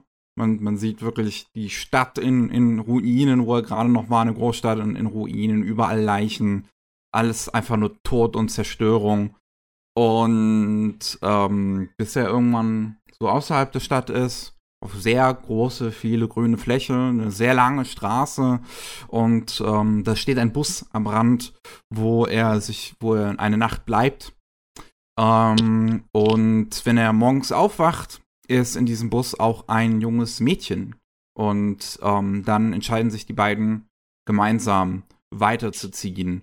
Und das ist ähm, ein bisschen episodenhaft dann dem Punkt ähm, strukturiert, dass sie so unterschiedliche Bekanntschaften auf ihrem Weg machen. Entscheiden sich halt, diese lange Straße einfaches zu gehen. So, sie sagen sich, die, die Erde ist ja rund, aber vielleicht kommen wir irgendwann wieder hier an, wo wir gerade stehen. Und ähm, ja, die, die, die Bekanntschaften sind halt alles wirklich sehr unterschiedliche Figuren, die auch alle unterschiedliche Philosophien so verfolgen und, und man lernt dann immer so ein bisschen was über die. Die, die erste Bekanntschaft ist so ein sehr seltsamer Mann, der auch wirklich, also der auch einfach sehr seltsam aussieht, der, der so Knopfaugen fast schon hat, die ganz anders gezeichnet sind als alle anderen Figuren und, und so Strubbelhaare und der spricht kein Wort ähm, als er immer, wenn er sieht, dass die beiden jetzt irgendwie dabei wären, was zu essen oder zu trinken, nimmt er denen das sofort weg und isst oder trinkt es selbst. und ähm, ja, auch eines, einmal, wenn er, wenn er, wenn er aufs Klo muss, dann zieht er sich einfach vor den beiden die Hose runter und, und pinkelt auf der Stelle, wo er gerade steht. Und ist halt wirklich, es, es ist sehr seltsam und die beiden wollen dann eigentlich so schnell wie möglich wieder loswerden. Mhm. Aber immer nachts, wenn, also sie machen sich den Plan, nachts loszulaufen, wenn er dann schläft, äh, passt er dann auf, auch auf die beiden, dass sie nicht von ihm weglaufen. Und ähm, das, das, es hat eine so sehr komische Stimmung, aber auch, weiß ich nicht, freunden sie sich so ein bisschen mit dem an, so, also die merken, dass er nicht nur schlecht ist oder dass sie ihm auch so ein bisschen beibringen können, dass sie, dass er vielleicht nicht nur immer was den anderen was wegnehmen sollte. Er zeigt dann so, so wie man, wie man einen Frosch fängt, den beiden, mhm. und dann kochen die Frösche und bringen dem seltsamen Mann halt dann dabei bei, ja, jetzt nix, äh, den, die, den Frösche nicht den anderen wegzunehmen, sondern dass das halt geteilt werden soll auf alle. Und man, man kriegt so das Gefühl dafür, okay, dass die jetzt den vielleicht sich mit den anfreunden können. Aber es geht dann leider noch in eine sehr tragische, ernste Richtung, die ich auch nicht weiter spoilern möchte. Mhm. Ähm, die nächste Bekanntschaft, die sie machen, ist mit einem Mann in einem Anzug, der auch nicht weiter benannt ist. Die beiden Hauptfiguren, der Junge und das Mädchen, werden auch nicht weiter benannt, haben alle keinen Namen, die Figuren. Ähm, und der Mann im Anzug, der hat im Prinzip eine Stadt, eine Großstadt für sich selbst erschlossen, überall Kameras aufgebaut, hat einen Riesenraum mit einem Überwachungssystem drin und ähm, hat überall Fallen in der Stadt platziert und bringt jeden um, der in die Stadt mit einer Waffe kommt. Und äh, die beiden Hauptfiguren werden halt auf ihrem Weg von einer Gruppe an, an, an Soldaten halt überfallen und, oder Söldner oder was auch immer und planen die beiden zu verkaufen und kommen dabei in dieser Stadt vorbei und der Mann im Anzug bringt halt alle um, außer die beiden Kinder, und sagt den Kindern halt, dass sie jetzt für ihn arbeiten sollen. Und ähm, der Junge arbeitet dann als, als Überwacher bei den, vor den ganzen Monitoren, während der Mann mit seinem Scharfschützengewehr unterwegs ist und mit dem Gerät, mit dem er die ganzen Fallen auslösen kann. Und das Mädel kocht. Und natürlich. Äh, aber das Mädel muss man auch dazu sagen, ist durch die Söldner äh, angeschlagen und kann mhm. nicht laufen. Okay. Ähm, und ähm, ist auch deswegen so ein bisschen in diese Position hineingezwungen, dass sie halt nicht wirklich was anderes jetzt tun kann. Okay. Ähm, und finde es auch interessant, dass, dass, dass sie redet dann halt auch öfter dann mit dem Mann im Anzug, weil sie geht halt so gar nicht mit, mit dessen Einstellung einher, dass er halt wirklich einfach jeden direkt umbringt. Mhm. So, so ohne, dass, dass er vorher Kontakt mit denen macht, sondern er sieht, okay, da kommen jetzt Leute mit Waffen in meine Stadt, ich bringe die um. Mhm. Weil er sagt halt, jeder, der mit einer Waffe unterwegs ist, ist dazu bereit, sie zu benutzen. Und ähm, ziemlich radikale Einstellung, ja. Ja, und, und ähm, sie sagt dann halt, äh, ähm, also wie gesagt, sie ist damit nicht einverstanden, aber mhm. er selbst ist früher mal auch Arzt gewesen und mhm. versorgt deswegen auch das Mädchen und kümmert sich um ihr Bein. Mhm. Und, und macht dann so diesen einen sehr interessanten Vergleich, wie ich irgendwie finde, wo er dann auch sagt, so, ja, aber um dein Bein zu verarzten zum Beispiel, ähm, musste ich auch alle Bakterien loswerden. Es hätte ja sein können, mhm. dass gute Bakterien dabei waren, aber hätte ich das nicht gemacht, würde es jetzt deinem Bein nicht besser gehen. Und die Einstellung übertrage ich auf Menschen. Es könnte ja sein, dass Menschen dabei sind, die mir nichts wollen, aber äh, besser, ich lasse es gar nicht erst drauf ankommen. Okay. Also, je mehr ich dich darüber reden höre, desto mehr ist, bin ich ziemlich überzeugt davon, dass das Kunst ist, was du hier gelesen hast. Weil das ist ja ein Antikriegsmanga, eindeutig. Ja. In allen Bereichen. Und dann habe ich jetzt mal, also ich habe ja schon eine Vorstellung von Webtoons, ne? Dass mhm. die farbig sind, dass die relativ wenig pro Panel haben, weil man halt das im Vertikalen ganz schnell runter mhm. saust, ne? Und dann sehe ich die ersten Bilder von dem Ding her und das ist definitiv nicht der Webtoon, den ich erwartet habe. Überhaupt, das mm. ist gar nicht mhm. wie Webtoon. Das mm. ist jemand, der mit Paneelen und Erzählstrukturen spielt. Ja. Und das ist auch grafisch total anders und aufwendiger. Ja. also es ist auch zum größten Teil halt ähm, farblos gezeichnet. Ja. Ähm, es hat im ersten Chapter hin und wieder so, so, so, ein paar Bilder, die Farbe sind. Das wirkt dann eher so noch ein bisschen zum Beeindrucken. Das machen ja auch Manga öfter mal mhm. gerne. Ähm, und was aber auch interessant ist, wirklich, wie es mit diesem Format Webtoon spielt, dann später noch. Mhm. Es gibt ein, ja, so, so, so ein Verlauf an Seiten, wo die beiden Figuren ähm, an, an Schmetterlingen vorbeilaufen. Und diese Schmetterlinge werden dann aber gelb dargestellt, während die beiden selber immer noch schwarz-weiß sind. Und dann sehen sie ein großes Feld, wo überall diese Schmetterlinge sind, was halt komplett in Gelb ist. Und sie beiden sich dann auch langsam in Farbe verwandeln. Und das ist richtig gut. Weil das kannst du ja auch einfach machen. Es ist ja ein mhm. Webtoon. Mhm. Es braucht ja keine Farbseiten drucken. Ja. Ähm, und dann. Oh, gibt's später Momente. Ähm, es, es, es, gibt, es gibt ein Panel oder, oder halt eine quasi Doppelseite. Ähm, eine, eine, eine breitere Seite, wo alle Panels des Manga drin sind. Oh. Mhm. Und eine Rakete darüber fliegt. Oh. Ich frage mich sowieso, äh, weil Webtoons sind ja bekannt dafür geworden, dass sie auf dem äh, Smartphone gescheit zu lesen sind. Ne? Mhm. Aber dem seine Doppelseiten, wie funktioniert denn das? Das funktioniert auf dem äh, Computermonitor sehr gut. Mhm. Ja. Weiß ich jetzt nicht, wie das auf dem Handy dann äh, funktioniert. Ehrlicherweise. Ja. Ist halt auch im Browser gelesen. Mhm. Ähm, und ja, wie, da, da macht es halt kein wirkliches Problem, das ähm, sich so anzugucken. Mhm. Es, ist, es ist halt wirklich so, wie es aufgebaut ist, eher fast schon wie ein klassischer Manga halt, ne? Also auch eine normale Seite hat so ein bisschen, also es gibt im Prinzip fast schon sowas wie normale Seiten immer im, da, da drin, mhm. wenn man so durchscrollt. Ja, ja. Ähm, die sich dann halt perfekt für eine Druckversion machen, die es im Englischen auch gibt. Mhm. Ähm, und also wie ich, ich gerade eben schon gesagt habe, das Ding ist sehr harter Tobak, da kommen teilweise noch richtig krasse Dinger dazu. Das Ding hat einen Twist am Ende, wo ich, also auch, also das hat wirklich die Art von Twist. Ich weiß noch, wie bei Klannert.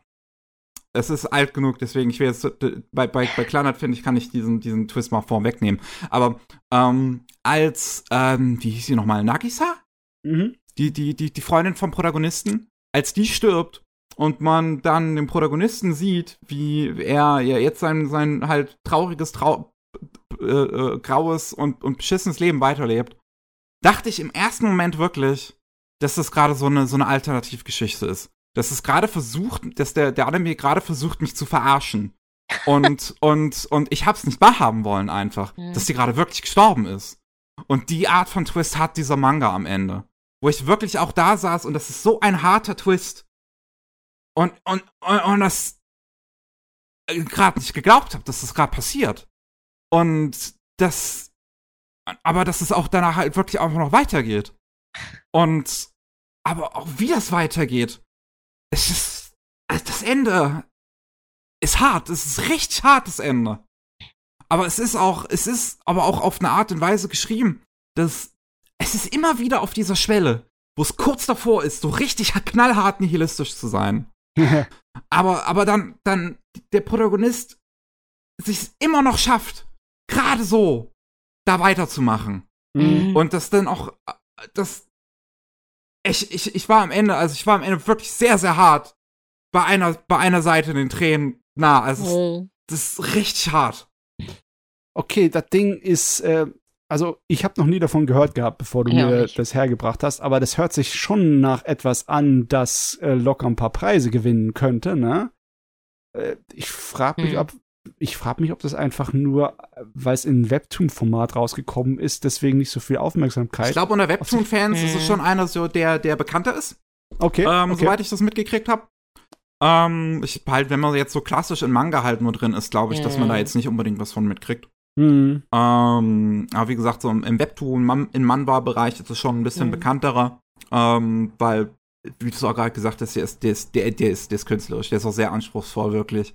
Und ähm, auch die Art und Weise, wie der dargestellt ist. Der hat eine richtig großartige äh, Nutzung von Minimalismus immer wieder auch in seinen Panels. Oder wirklich die mhm. Figuren siehst ähm, auf einer riesengroßen, auf, auf einer großen Doppelseite und die Figuren sind einfach nur so kleine Fleckchen da drauf. Und, und, und du sonst nur diese große Fläche siehst. Und das macht er immer wieder. Und zu einem, zu einem großartigen Effekt. Und man merkt auch daran, dass halt alles so, dass das alles keinen Namen hat. Das ist auch so ein bisschen versucht, diese, diese, diese Geschichte eine gewisse Glaubhaftigkeit zu geben. Also dieses Gefühl von, das könnte jedem passieren, das könnte überall passieren. Mhm. Ähm, und das auch, auch dadurch, dass kein, dass, dass kein Ort eine klar zuordnbare Architektur hat, dass Menschen von unterschiedlichsten Ethnien da drin vorkommen, dass das will, glaube ich, schon sehr ähm, so, so, so, so eine gewisse Gemeinsamkeit auch noch da drin schaffen. Auch wenn es doch Figuren gibt, die anscheinend eine andere Sprache sprechen in, de, in dem Ding.